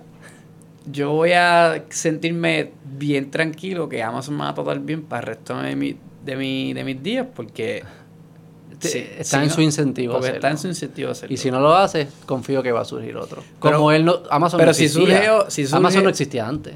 No, yo sé. Exacto, sí. Pero, pero también Amazon tiene un elemento de tecnología que lo hace hasta, que, hasta más difícil de... O más fácil. Bueno. Vamos a dejar... No, no, déjame, déjame pensar eso un ¿Tú poco crees, más, pero... de- pero en your heart of hearts, Ajá. en 50 años, ¿tú crees que Amazon tiene la... Asumiendo que no hay ni intervención del Estado, que es más mi, en mi universo, en 50 años Amazon sigue teniendo la posición que tiene hoy. ¿O tú crees que no? Que quizás en algunas áreas sí, pero en algunas categorías va a surgir alguien que le va a ganar y otro en ¿En otras 50 años? Yo creo que en 50 años sí. Sí, sigue siendo el que Sigue es. siendo Amazon, sí. Piensa 50 años atrás, estamos 20, digamos 2020. Es Walmart. 1970 no era Walmart, antes era Sears. Pff, Búscate cuando surgió, búscate cuando surgió Walmart ahí. Estaba buscando lo de YouTube y lo que encontré fue 75%, YouTube pero 75%. comparado con plataformas que son de video. O sea, no. Con Rumble y Sí. Tiene que ser mucho menos. Sí, cuando con TikTok. Facebook Si buscas y- si y busca Ad. AdMoney está ahí como en... No, no, me, me 80. interesa lo de Walmart. Búscate Wal- cuándo surgió Walmart y cuándo fue que creció Walmart. 1970 yo creo que era Sears, lo grande. ¿Tú te has contado tu- tu- tus papás o tus abuelos de lo- del famoso catálogo de Sears? En el 62 se fundó Walmart. Pero ¿y cuándo? No sé si hay forma de buscar. Biggest... Sí, eh, Sears eh, era más grande que Walmart en el Tienes 70. que buscar Biggest retailers. biggest, ajá, biggest retailers. Biggest Retailer 1970. Yo no creo que sea que era Walmart. Maybe, maybe I'm wrong. No duró 50 años. ¿Duró cuánto? Como 40. Pero Walmart está en número 2. Sí, sí, No- no es relevante, es no relevante. está lejos. sí. Pero Sears, pregu- estuviese curioso preguntarle a alguien el 1950, 40, cuando Sears era Sears. Ellos fueron revolucionarios en inventarse en ordenar por catálogo. Y fue cuando, se inven- cuando los ferrocarriles estaban en todo su apogeo, utilizaban los ferrocarriles como distribución. So que es similar a Amazon, fue tecnología, catálogo, tecnología de distribución con los trenes. Y tú le preguntas a alguien en esa época y va a decir, esta, esta gente nunca va a perder. Quebraron, no existen. no existen. Bueno, por la- IBM, IBM contra Apple. El famoso anuncio de 1984. ¿Qué es IBM hoy? Es una compañía, asumo que es relevante, hace muchas cosas importantes, pero no era el monstruo que pensaban que iba a ser. Bueno, es que un tema de tecnología, el disruption, ¿no? De, de, de lo que hace la tecnología, el, el, el reto de los negocios. Y pero la tecnología probablemente es producto del mismo interés de ganar. Bueno, hasta cierta medida sí, pero, ¿cómo te digo? Un, un dato: biggest retailer 2020 by revenue todavía Walmart. Mira para allá. Amazon se considera retailer, no puede Amazon ser. está Sí, Ah, ok. retailer full. Pero no, inclu- Pero- no incluye pero Lo AWS. duplica. Por- o sea, tiene Ah, ok. 559. ¿Tú te, estás- ¿Tú te escuchas? ¿Tú no te escuchas? No, pero es porque ustedes lo. lo- O sea, que está, él está diciendo que, que el retailer número uno de hoy en día es Wal sigue siendo Walmart. Amazon es segundo. Walmart duplica a Amazon en revenues de retail. Eso no incluye AWS, que es el poder grande de Pero, Amazon. Ama- pero Amazon vale más. Sí, por AWS, que es lo de los servidores que ellos ofrecen. No, y porque... Y tiene más potencial, tú dirías. Correcto. Este, ok, pero encontraste quién era el número uno. Dime, va, va a pensar otra industria. Eh, No, no, oye. carro, carro. hay Vamos a empezar en GM. Entonces eso, después vino Yo no- Toyota. yo no estoy diciendo que Toyota, son- que hoy, son hoy no es Toyota, es compañías. Kia, Hyundai, mucho mejor que Toyota. Nokia, No, pero Toyota sigue... BlackBerry, ¿tú te acuerdas de BlackBerry, de los BlackBerry? No Toyota no sigue siendo número uno, Pero no by Porcentualmente. far. Sigue siendo by far. Sí, sí, En Puerto Rico. en el mundo, digo. Chécate los números. Pero estoy buscando lo de los. por- Eh, Hablando en absolutos.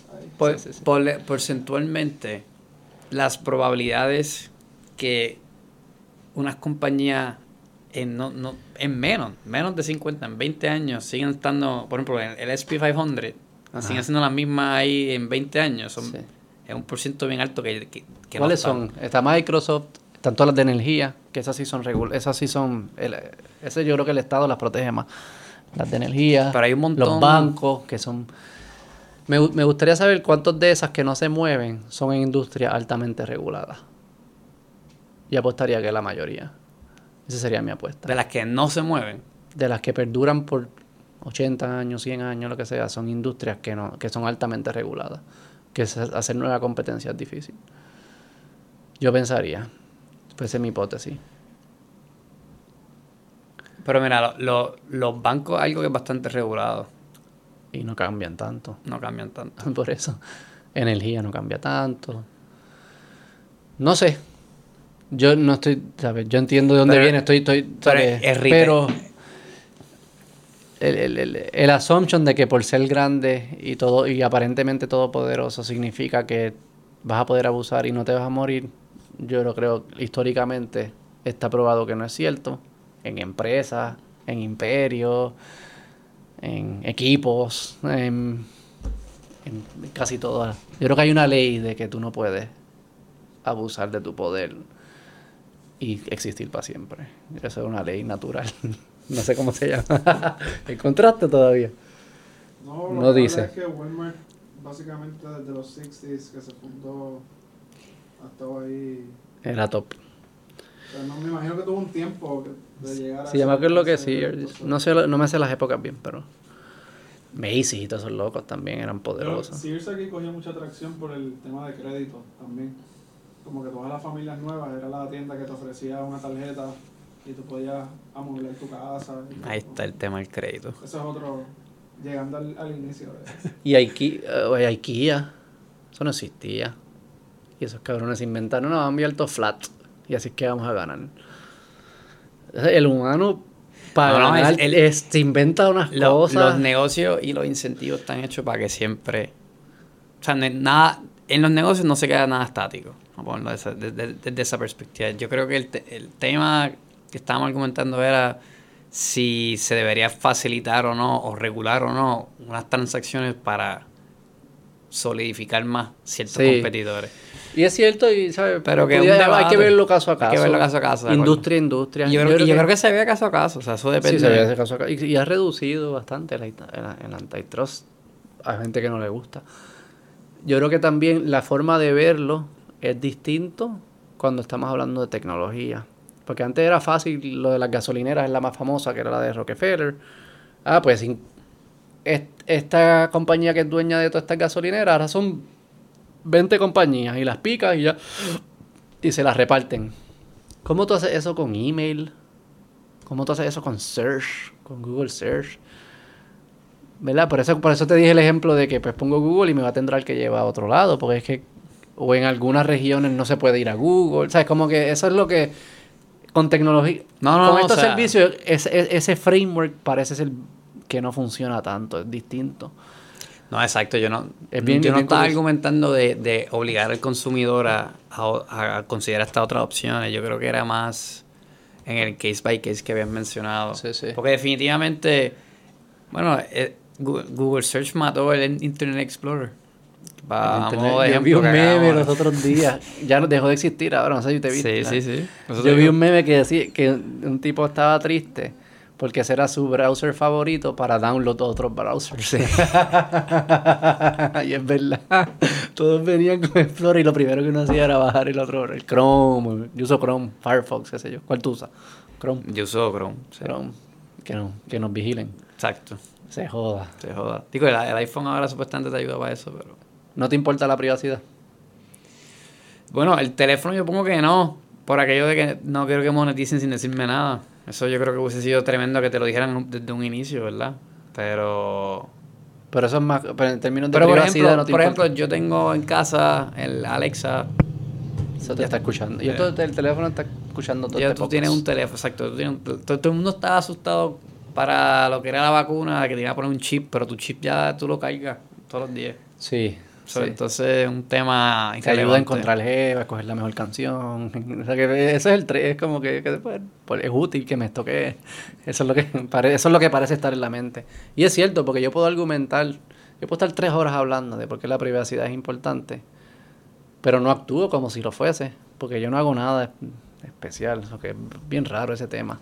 Sé el riesgo que estoy tomando, especialmente nosotros que hablamos en público, si alguien quisiera joder, cualquier cosa la pueden sacar fuera de contexto que está ya escrito y te jodiste. Esto es como en- con cinco años, cuando, cuando ya sea una figura así bien reconocida, Beto, van a coger los clips, van a coger los clips tuyos de hoy y van a decir, mira, pero ¿te acuerdas cuando él habló del género y dijo con esto? Palacio, con ese Palacio. no se olviden de Palacio, escritor importante, influencer. Que van a hacer un compilado como Rogan. Sí, sí, exacto. Así me lo no lo imagino. lograron. Lo que- eso es el poder, lo poderoso del internet. A Rogan lo trató de cancelar el, el- el partido demócrata, básicamente. O sea, era un ataque organizado el Partido Demócrata y no pudieron. Pero eso es por el Internet. Bueno, pudieron por, por la base que ese macho tiene. Sí, sí, por la base que tiene. que, le tienen también. Pero el hecho de que también que, que la gente puede ir directo hacia él. O sea, que ya no hay, no hay gatekeepers, hay menos. Spotify lo pudo haber sacado, pero él pudo haber hecho joerogan.com o irse para otra y, y la gente lo sigue.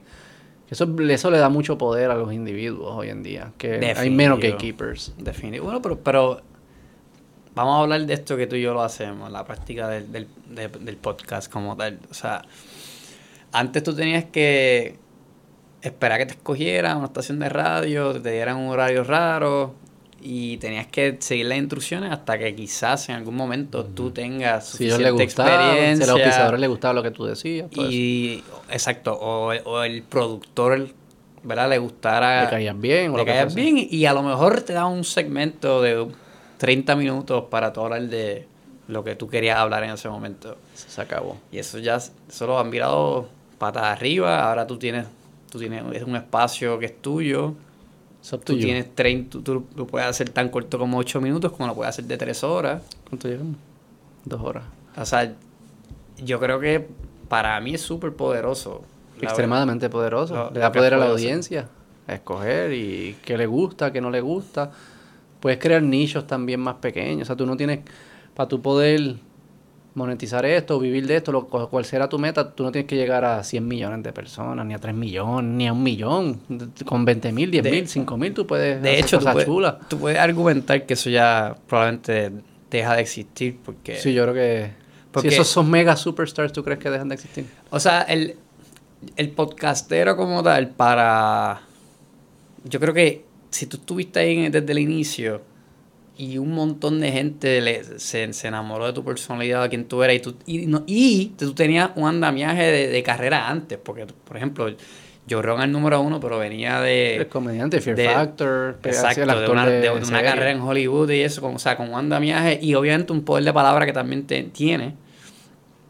Pues esos son casos particulares. Tim Ferriss hizo un Ah, libro que se fue súper viral y, y- y creó un movimiento y una filosofía de pensamiento de vida que, que no existían en, en ese momento dado. O sea, tú tienes esos superstars así y obviamente hablan inglés, el tema más hablado en todo el Claro, le mundo. llega a una pues- audiencia pues le llega a sí. más personas. Pero cuando entonces si tú, si tú estás empezando desde cero, pues ahora, ahora tú tienes que darle pensamiento a qué tú vas a decir, cómo lo vas a estructurar. Entonces como que ahí es que se empiezan a crear estos nichos o estos layers de programa. Sí, de acuerdo. Entonces ahí, ahí pues obviamente el nicho es bueno para, para lo que hablamos un poquito al principio, de que tú puedes presentarlo a una audiencia o a una compañía de una manera más, más fácil de digerir y que la persona te compre lo que quieres decir, pero, pero te limita también a, a medida de, de que no vas a poder entrar quizás en los temas que tú quisieras entrar, que, que, que es lo, lo radical que tú haces aquí en este espacio. Radical. Ya, eso te lo van a sacar en, cinco años. Radical. Un radical. Soy un radical. O sea, que, pero que, que, que, pero que, re- que, que es nítido que existe. Sí, porque- sí, y que todo el mundo tiene- puede hacer y hacerlo. cada cual le encuentra su esquina. Este, te iba a preguntar, tú hablas, mencionaste que tú tra- trabajas con jóvenes en liderazgo y ese tipo de cosas. Sí, sí, yo estuve, yo estuve trabajando, no, o sea, no trabajando, yo tuve un rol en una, en un capítulo de una entidad sin fines de lucro que se llama Alfa. Y esa, entonces es una sociedad de latinos en Estados Unidos que le hicieron, ¿verdad? Porque en aquel momento en Estados Unidos no había muchos latinos en, en el, en el mundo corporativo. Querían hacer una asociación donde las personas, pues, tuviesen más acceso a, a, a poder confraternizar con, con ejecutivos y con gente que Ok. pudieran dar mentoría, ese tipo de cosas. Y después se convirtieron como en un intermediario entre compañías grandes y latinos para facilitar reclutamiento, actividades, conversaciones, eso. Eso en Puerto Rico hicieron un... O sea, yo fui a esa convención por mi ex patrono, que me, que me dio, ¿verdad? Una, una taquilla gratuita para ir para allá. Y ahí hice networking con, con la gente de la organización y cuando regresé, pues me pidieron para lanzar el capítulo aquí. Y eso lo estuve haciendo desde el 2015, 2000, como del 2013 al 2016 más o menos. Pero aquí lo que, la versión de Puerto Rico eran eventos Yo, básicamente hacíamos eventos antes de que existiera el podcast, por ejemplo. Y trabajabas con jóvenes y eso. Y ahí lo que hacíamos era que invitábamos, o sea, la, la, la membresía de quienes iban a los eventos, la mayoría eran jóvenes profesionales y se conectaban con, con gente que ya llevaba 5, 10, 15, 20 años en la industria. ¿Y qué, y qué, qué- qué tú encuentras cuando interactúas con jóvenes? Hoy día, Mm. yo siento que ¿Qué hoy, están pensando y cómo piensan? hoy día hay mucho más orientación. Mm. Yo, y yo creo que es, es por las plataformas sociales. Yo creo que hoy día, y eso puede ser bueno y malo, ¿verdad? Porque hoy día ellos están mucho más conscientes de, de que no tienes que ir a, ¿verdad? A, a un empleo, no tienes que seguir un, un- un camino tradicional y puedes hacer todas estas distintas avenidas para, para vivir en lo que tú quieras vivir. Yo creo que lo que se está perdiendo un poco es la paciencia de desarrollar esas destrezas. Mm. Como que todos el, el momen- se lo merecen al momento y qué sé yo qué. Sí, y, y lo veo mucho en los empleos cuando se- yo veo, veo, ¿verdad? Yo, yo, yo me dedico hoy día a, a ser consultor financiero independiente. Yo tengo yo le hago servicios de contabilidad y, y, y pre- y presentaciones de financieras de cómo va la compañía a, a pequeños comerciantes. Y aparte de eso, pues, consultoría de, de gerencia, lo, lo que Mm. necesiten. Pero veo mucho de la- de- dentro de los clientes que están teniendo mucho trabajo reteniendo empleados y, y particularmente empleados más jóvenes. Mm. Y es por ese tema de la paciencia, tú dices. Yo siento que en parte sí. Digo, en parte también hay una guerra de talento ahora mismo pasando en Puerto Claro. Rico. Pero se, se siente que, que cada vez más, pues, la, la perspectiva de, de quizás tener que pay your dues, ¿no? Estar dos, tres, cuatro años haciendo algo que no, no, no te encante, pero que vaya mejorando Mm. cómo tú eres como profesional para que entonces te puedas virar para atrás y hacer y montar tu propio kiosco, lo que sea que quieras hacer. ¿Sabes Pues ya hoy día la gente quiere montar el kiosco del día uno. A mí me ¿entiendes? pasó, yo fui bien impaciente. Yo trabajo, no fue tan impaciente, pero yo me gradué, trabajé en un banco como año y medio. ¿Qué banco fue? Citibank. En banca corporativa, qué sé yo, carajo. Este, bueno, tremenda escuela para empezar, pero lo odiaba porque era bien burocrático, qué sé yo. Era un, banco que por naturaleza es burocrático y era un banco internacional que le añade unos layers increíbles de, de complejidades, como que todas las instrucciones vienen de allá y no las puedes cuestionar y bla, bla, bla, bla. Y eso pues, yo- a mí no me gusta, porque a mí me gusta pues entender por qué pasan las cosas. Este, después me fui a consultoría y estuve como dos años. Y hacer consultoría es, un, desde joven, es bien bueno porque te expone a cómo funcionan los negocios, estás en conversaciones que no estaría otherwise, probablemente estás hablando con CEOs, cosas, gente de operación, o sea, estás tomando decisiones o estás viendo cómo se toman decisiones importantes. Pero si no eres, si tienes un ego alto o si te crees las cosas, crees que porque entiendes las cosas sabes hacer las cosas. Y ahí yo dije, ah, yo me creía eso y me fui a montar un negocio de comida con mi hermano. Ya, negocio de comida, cuán difícil puede ser. Yo he hecho estas presentaciones de consultoría, yo me sé todas estas cosas, qué sé yo qué. Yo le he dicho a los gerentes cómo hacerlo, cómo yo no voy a saber hacerlo. Y hay una gran diferencia en saber cómo algo funciona y, y- ejecutarlo y hacer que funcione. Y me di la cara. Fuimos bancarrota en, en un par de años. Los peores años de mi vida. Depresión, complejidades, este, de salud. Era, fue bien fuerte. Pero fue bien importante. Este, porque, porque aprendes que no es fácil, que esta vida no es fácil, que hacer las cosas no es fácil. Le coges un respeto increíble a cualquiera que hace cualquier cosa. Cualquier gerente, lo que fuese. ¿Qué consultora era?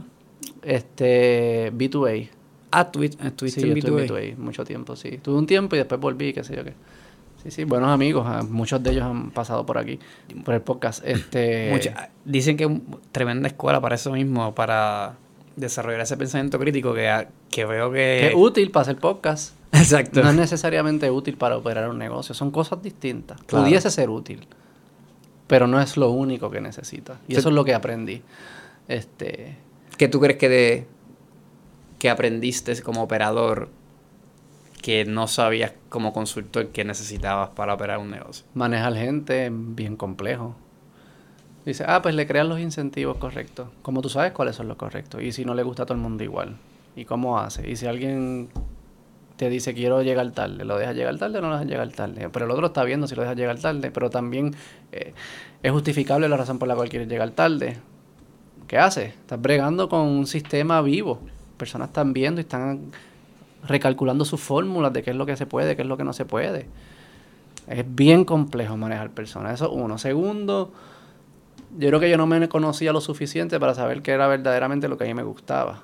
Me gustaba mucho consultoría, porque me gusta, como hemos visto hoy, descifrar problemas. me lo puedo imaginar. No significa que me gusta resolver los problemas. Y tengo mucho respeto a las personas que lo hacen, políticos, banqueros. todo el mundo que hace algo es distinto al que piensa cómo se debe hacer. Pero no sabía eso.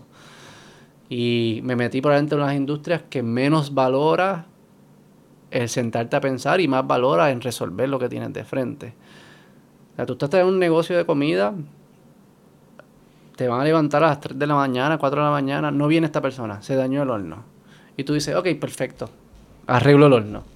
Pero mañana se daña la tostadora, a arreglo la tostadora. Pero pasado se va en el freezer y te montaron un negocio al lado y bajaron los precios y subió el especial. Y tú, con tu mentalidad inocente, piensas que tú solo tienes que resolver algunos de esos problemas y crear un sistema que evite que haya problemas. No, ese no es el trabajo de alguien que corre un negocio de comida, es resolver los problemas. Y sí que puedes crear cosas que reduzcan la incidencia, pero no pienses que se van a acabar. Yo pensaba que se podían acabar, era absurdo. Aprendí eso. A mí no me eso es en contra de mi personalidad. Yo levantarme, salir corriendo para llevar una tostadora por un lado para eso, eso a mí no me yo estuve cinco años levantándome a las cuatro y media, cinco de la mañana, yendo a, a Sam's, a los distribuidores, teníamos tres tiendas, llevando la comida de un lado para otro. Es un trabajo que a mí no me gusta, no está de acuerdo con mi personalidad. Pues yo no me conocía, eso que es que pues, eso me ayudó a conocerme. Pero es bien interesante porque... Bueno, fue, pero fue nada tuya de los veintipico, ¿no? Fue en los veintipico, eso fue como 2012 al 2016, una cosa así. Suerte que ahí conocí a mi ahora esposa, ella fue una piedra en todo eso. Y me mantuvo estable y se, yo era yo no sé cómo esa mujer está conmigo. Si tú piensas que soy insoportable ahora, eso, eres insoportable y triste. era una... Pero ella fue la piedra, verdad, yo siempre le he dicho y se lo agradezco mucho, siempre estuvo ahí. Este fue fuerte. ¿Y qué edad yo tenía? Si es 2012, 25, 28, 29 años, algo así. ¿Y qué tú crees que ahora es lo más que en qué descubriste de ti que, te gusta más? Esto. La comunicación. Pensar. Pensar en temas. Pero, pero pensar. Descifrarlo. Pero pues, pensar, pudiese regresar a la consultoría. Pudiese regresar. Yo no tengo problema con consultoría. Lo malo de consultoría es que a veces estoy hablando de cómo mejorar un proceso que me parece pendejo y no estoy hablando de qué pasa si hago download de la memoria y te la... ¿Entiendes? Como que la consultoría para ser útil y valiosa, para que te quieran pagar por ella, tienes que resolver problemas que son tangibles y se convierten en repetitivos y eso es más por eso. Pero yo lo haría feliz de la vida, siempre y, cuando tenga una avenida para seguir canalizando esto. ¿Y la academia? No. ¿No? Nunca pensé, nunca ha sido, no ha sido parte de mi vida. Digo, yo estudié y fui a la universidad, pero no tengo familias profesores, no sé cómo es la vida de un profesor. Eso de leer cosas y escribir. Pero lo haces, pero yo, ambas las hacen. No escribo tanto. Escribo poco. Escribo muy poco. Bueno, pero la escritura sería. Tal clase quizás me tripearía. No sé, nunca lo. No, no, no. No, pero te, lo digo porque obviamente es, esto es un tema que yo toco mucho en, mi, programa. El, enfoque realmente es un poco. Vamos, analízame, vamos, resuélveme, resuélveme mis problemas existenciales. Es, un, podcast de carrera y, y, yo creo que es más porque yo siento que a través de lo que uno hace, esa, es la contribución ¿no? que uno da a la gente. Tiene, uno tiene que pensar, de nuevo, esa, es la narrativa que yo escogí creer y eso es lo que de verdad yo pienso. Claro. Pues, yo lo creo también. Por eso hago esto. No, no. Sí, sí, sí. Y, y esto yo, yo creo que ya no es negociable. Ajá. O sea, todo lo que tú tomes decisiones después... Tiene que quedarse. Tiene, tiene, Oye, lo has pasado súper bien entonces. Esto es que ya, ya, ya es parte de tu paquete, ¿no? Ya es parte de lo que... Gracias, doña, eh, gracias. Pues entonces después, después de que ya tú tienes esto, pues tú dices, pues, ¿cómo yo puedo suplir, verdad? Porque, porque esto me pasa a mí también. ¿Cómo yo suplo más ingresos para seguir pu- pudiendo hacer lo que quiero hacer. Claro. Sí, sí. En lo que crece el, medio. Para, y, lo, y, lo- y a la vez me permite el tiempo de hacerlo como quiera sin que se muera, ¿entiendes? Mis dos concerns ahí que yo he tenido. Yo te trabajo en una empresa que no, no voy a decir dónde trabajo, pero no es en Puerto Rico. Este. La razón por la cual yo diría, yo pudiese hacer consultoría aquí. Me gustaría más que mi trabajo actual. No sé cuán flexible sería el tiempo, que eso sería una limitación para este proyecto. Claro. Pero suponi- suponiendo que pudiese ser flexible en tiempo, que yo creo que pudiese figure it out weekends, noches, cosas así. Este, honestamente, honestamente, honestamente, es la libertad de sentirme que puedo hablar de lo que quiera, aún teniendo un ingreso en Puerto Rico. Ya. Sí, ahí, ahí, te- ahí puedo entender, Es más, eh, eh, empatizar con lo que estás diciendo, porque yo sé que tú puedes decir aquí casi lo que yo lo que quisiera. tú, exacto, lo que tú quisieras. Y obviamente en un ambiente corporativo, pues quizás es más Cambia. Si yo tengo un cliente que cambio, exacto. se dedica a, a- está pidiendo, si yo tengo un cliente que es una aseguradora de salud, no pude haber dicho 10 minutos las cosas que dije hoy. Y eso no me gusta, pero yo creo que parte de lo que le trae valor a esta conversación es que yo trato de ser lo más auténtico y honesto posible. De buena fe. Yo no pienso que tú estás mal ni que yo estoy bien, pero yo te voy a decir lo que yo pienso y, y que la otra persona se sienta cómodo en decirlo. Si yo empiezo a, a censurarme de alguna forma, o a escoger, o a ser un poco más calculado, yo creo que la conversación no fluye tan bien. Y yo creo que el, el que lo escuchas de alguna forma se da cuenta. No sé cómo nos damos cuenta, pero nos damos cuenta.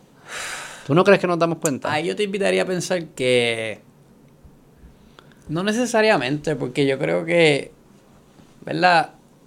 Digo, eh, quizás yo estoy diciendo esto por mi propio beneficio, porque yo... sí, sí, porque, me te pasa, a mí, porque te pasa yo- más yo real. trabajaba, que- porque yo sí, sí, sí. trabajo, o sea, yo soy parte del, del ambiente corporativo y, y estoy tratando de, de tener un, Una voz. un- una voz crea- una, una voz creativa. Pero yo creo que dentro de lo que tú hagas, si tú por lo menos puedes hacerlo siendo tú, ¿verdad? Tú- yo creo que la- la- lo más difícil es que la gente compre que lo que, que lo que tú estás haciendo viene de, de- de- de- un buen sitio. De un sitio de querer aportar Claro. y no quitar. O sea, Claro. tú, no estás aquí quizás para quitar la atención al otro o porque este le está yendo bien, pues yo quiero que también me vaya bien, bien esto, sino que yo tengo este punto de vista, quiero expresarlo porque quizás hay gente que también le interesaría saber esto y no importa ese número, eh, porque pueden ser, pueden ser 100 o pueden ser 5000 o que el número que sea, aporta. Entonces, yo creo que mientras se pueda percibir eso, yo creo que esa preocupación de, de no de no poder ser tú por estar en un ambiente de, ¿verdad? de consultoría o un ambiente corporativo, pues quizá es una inseguridad válida en un modelo para mí más hace como, qué sé yo, tan, tan reciente como cinco años atrás. Mm. Pero yo siento que ya se ha normalizado un poco el tú tener una vida fuera del trabajo y, y que las opiniones tuyas en, en este espacio no van a representar las opiniones de, del patrono o, o el cliente o lo que sea. Sí, Como que, que, que, que, que, me lo vivir- llevo, me lo llevo de puede- tarea, lo consulto con personas. Este, No, y lo, te lo- lo entiendo, lo entiendo. Y- Este, Y te lo comparto porque ese ha sido uno de mis retos y yo, yo, pienso que de, la, de las dificultades que más he tenido como creador, porque yo creo que cuando uno lanza cualquier cosa que es único de uno, tú primero estás tratando de, de- de descubrir una nueva identidad. O, o por qué estoy haciendo esto y, y, y, y, y cómo yo lo identifico dentro de lo que yo, como yo identifico el resto de las cosas. So, de momento ahora, pues también soy una persona que tiene un podcast o comunico. Pues entonces de momento ese es mi lado que, ¿quién es eso? Ese, ese, ese es Beto, yo la, la persona, o ese es Beto el creativo. Mm, ¿Entiendes? O sí. por lo menos eso me pasó a mí. tú compartimentalizas Como que, pers- ajá, como que... La ¿quién es- personalidad. quién, ajá, de momento, de momento soy yo o eso de momento es esta nueva, esta nueva identidad que, que ahora yo me puedo relacionar con otros podcasteros y otra gente que, que, que tiene un proyecto indie creativo. Mm. Pero después era como que, pero yo llevo, yo estuve en lo, en lo que te mencioné del liderato de jóvenes Ujú. latinos. Yo, El Alfa. Yo tuve, ajá, y tuve una carrera en contabilidad de ya sobre 10 años, que, que siempre, o sea, nu- nunca me, me quité de, de, de, de ejercerla como profesión. De momento, e- esa ya no es parte de mi identidad como creador. O sea, ahora yo tengo que separar una de la otra. En- Entonces empiezan como esas Sí, a, a esos pensamientos de cómo yo presento este lado de mí al mundo y si eso significa que tengo que soltar una identidad vieja que tenía antes. sí. Fíjate, yo no. Yo soy bastante como he sido contigo y casi todo. el- yo creo que al. No para la alegría de todo el mundo, porque hay veces que es como que nadie quiere estar analizando esto. Lo que a veces tengo que controlar. Pero este es mi instinto. Que yo. Y aplican consultoría, aplican esto, lo que fuese. Yo creo que es más es fuerzas, es, el- es el miedo a fuerzas externas a controlarme. A controlar. Es más eso. No es cuestión de que soy uno o el otro. Yo me, eso soy yo. Apagamos el micrófono y voy a seguir hablando igual. Este, pero me lo llevo, que eso ese miedo no necesariamente es cierto, no necesariamente es cierto para mí, no necesariamente es cierto en el 2022, no necesariamente es cierto en algunas industrias. Bueno, el que sea cierto para algunas, en algunas ocasiones no significa que es cierto siempre. Y eso me lo llevo y sí, lo, lo analizo. Este, pero vamos, vamos, vamos a dejarlo. Quería decirte, tu voz es bien importante. Tu voz es bien importante para los jóvenes. Yo te escucho hablar, te escucho, te leo, lo que sea. Tienes un mensaje que es distinto para los jóvenes y quiero que, que, que lo continúes y lo fortalezcas. Hay un mensaje que hace falta, yo creo que para la juventud o para, para lo quizás es lo que yo estoy pensando, lo que a mí me hubiese funcionado. Es como este concepto es balancear el concepto de que somos especiales y lo que siempre nos dicen y qué sé yo, que, que cada cual sí es especial y tendrá sus cosas, no estoy diciendo que no, pero que hay que, hay que ser humilde, hay que, hay que reconocer lo que se ha hecho, no hay que querer derrumbar todo, hay que asumir responsabilidad de lo que sea. Tú de alguna forma lo presentas de una forma bien sutil, pero en tus palabras está ahí, ese mensaje te voy a decir esto, espero que no te insulte, medio conservador. Está ahí presente sin, sin, sin ser en tu cara conservador. Y yo creo que eso es una voz bien importante que hace falta este, hoy en día. Eso que, por favor, eh, continúa. Quizás te analicé mal, pero ese es mi análisis. Quizás la, la, voz- la voz de un papá así eh, preocupado. Papá preocupado. Papá Pero, preocupado. con, pero es sutil, es distinto, no se siente como el viejo gritando. No, yo te, mano, te doy gracias por eso, la verdad que uno a veces se pone a hacer estas cosas, ¿verdad? Y cuando yo no lo hago por los aplausos, yo creo que nadie hace esto por los aplausos, aplaude. realmente. Pe- pero, pero, pero cuando la gente como que te, te da algún insumo positivo, tú piensas, tú solamente piensas como que, diante la, el día que estuve hasta las 2 de la mañana editando esta columna que, me- que en verdad no quería hacerlo, o, o el día que estabas cansado y como quieras sacar este episodio, pues tú dices, dices, hermano, puñeta, pues por lo menos estoy, o sea, estoy llegando a algo. Una No. persona, imagínate. Y yo pienso que yo lo, yo lo miro desde ese desde esa, perspectiva. O sea, nosotros siempre que lo. Si tú ves, ve- tienes 20 views en un video, tú dices, ¿qué va? Como que puedes pensar que va a trip, pero tú dices, si tú tuvieses 20 personas contigo ahora mismo conversando, hablando en una actividad, tú estarías bien pompeado. Gente que, 20 personas que quisieron escuchar lo que tú dijiste. Eso para mí es fascinante. Eso para mí, es- eso me vuela la cabeza. Son 20. Eso, 20 pon- anormales. Eso son 20. o sea, Los quiero a todos, los aprecio mucho. Yo, asu- yo asumo que todo el mundo que te lee y te escucha también. Yo digo, yo digo, si llega al número que sea, pero que por lo menos, mano, da otro tipo de contenido, un, un contenido que los pone a pensar, un contenido que, es. Que les da una idea, una perspectiva que no tenían, que los reta un poco. Eso nada más ya cumpliste tu propósito ahí.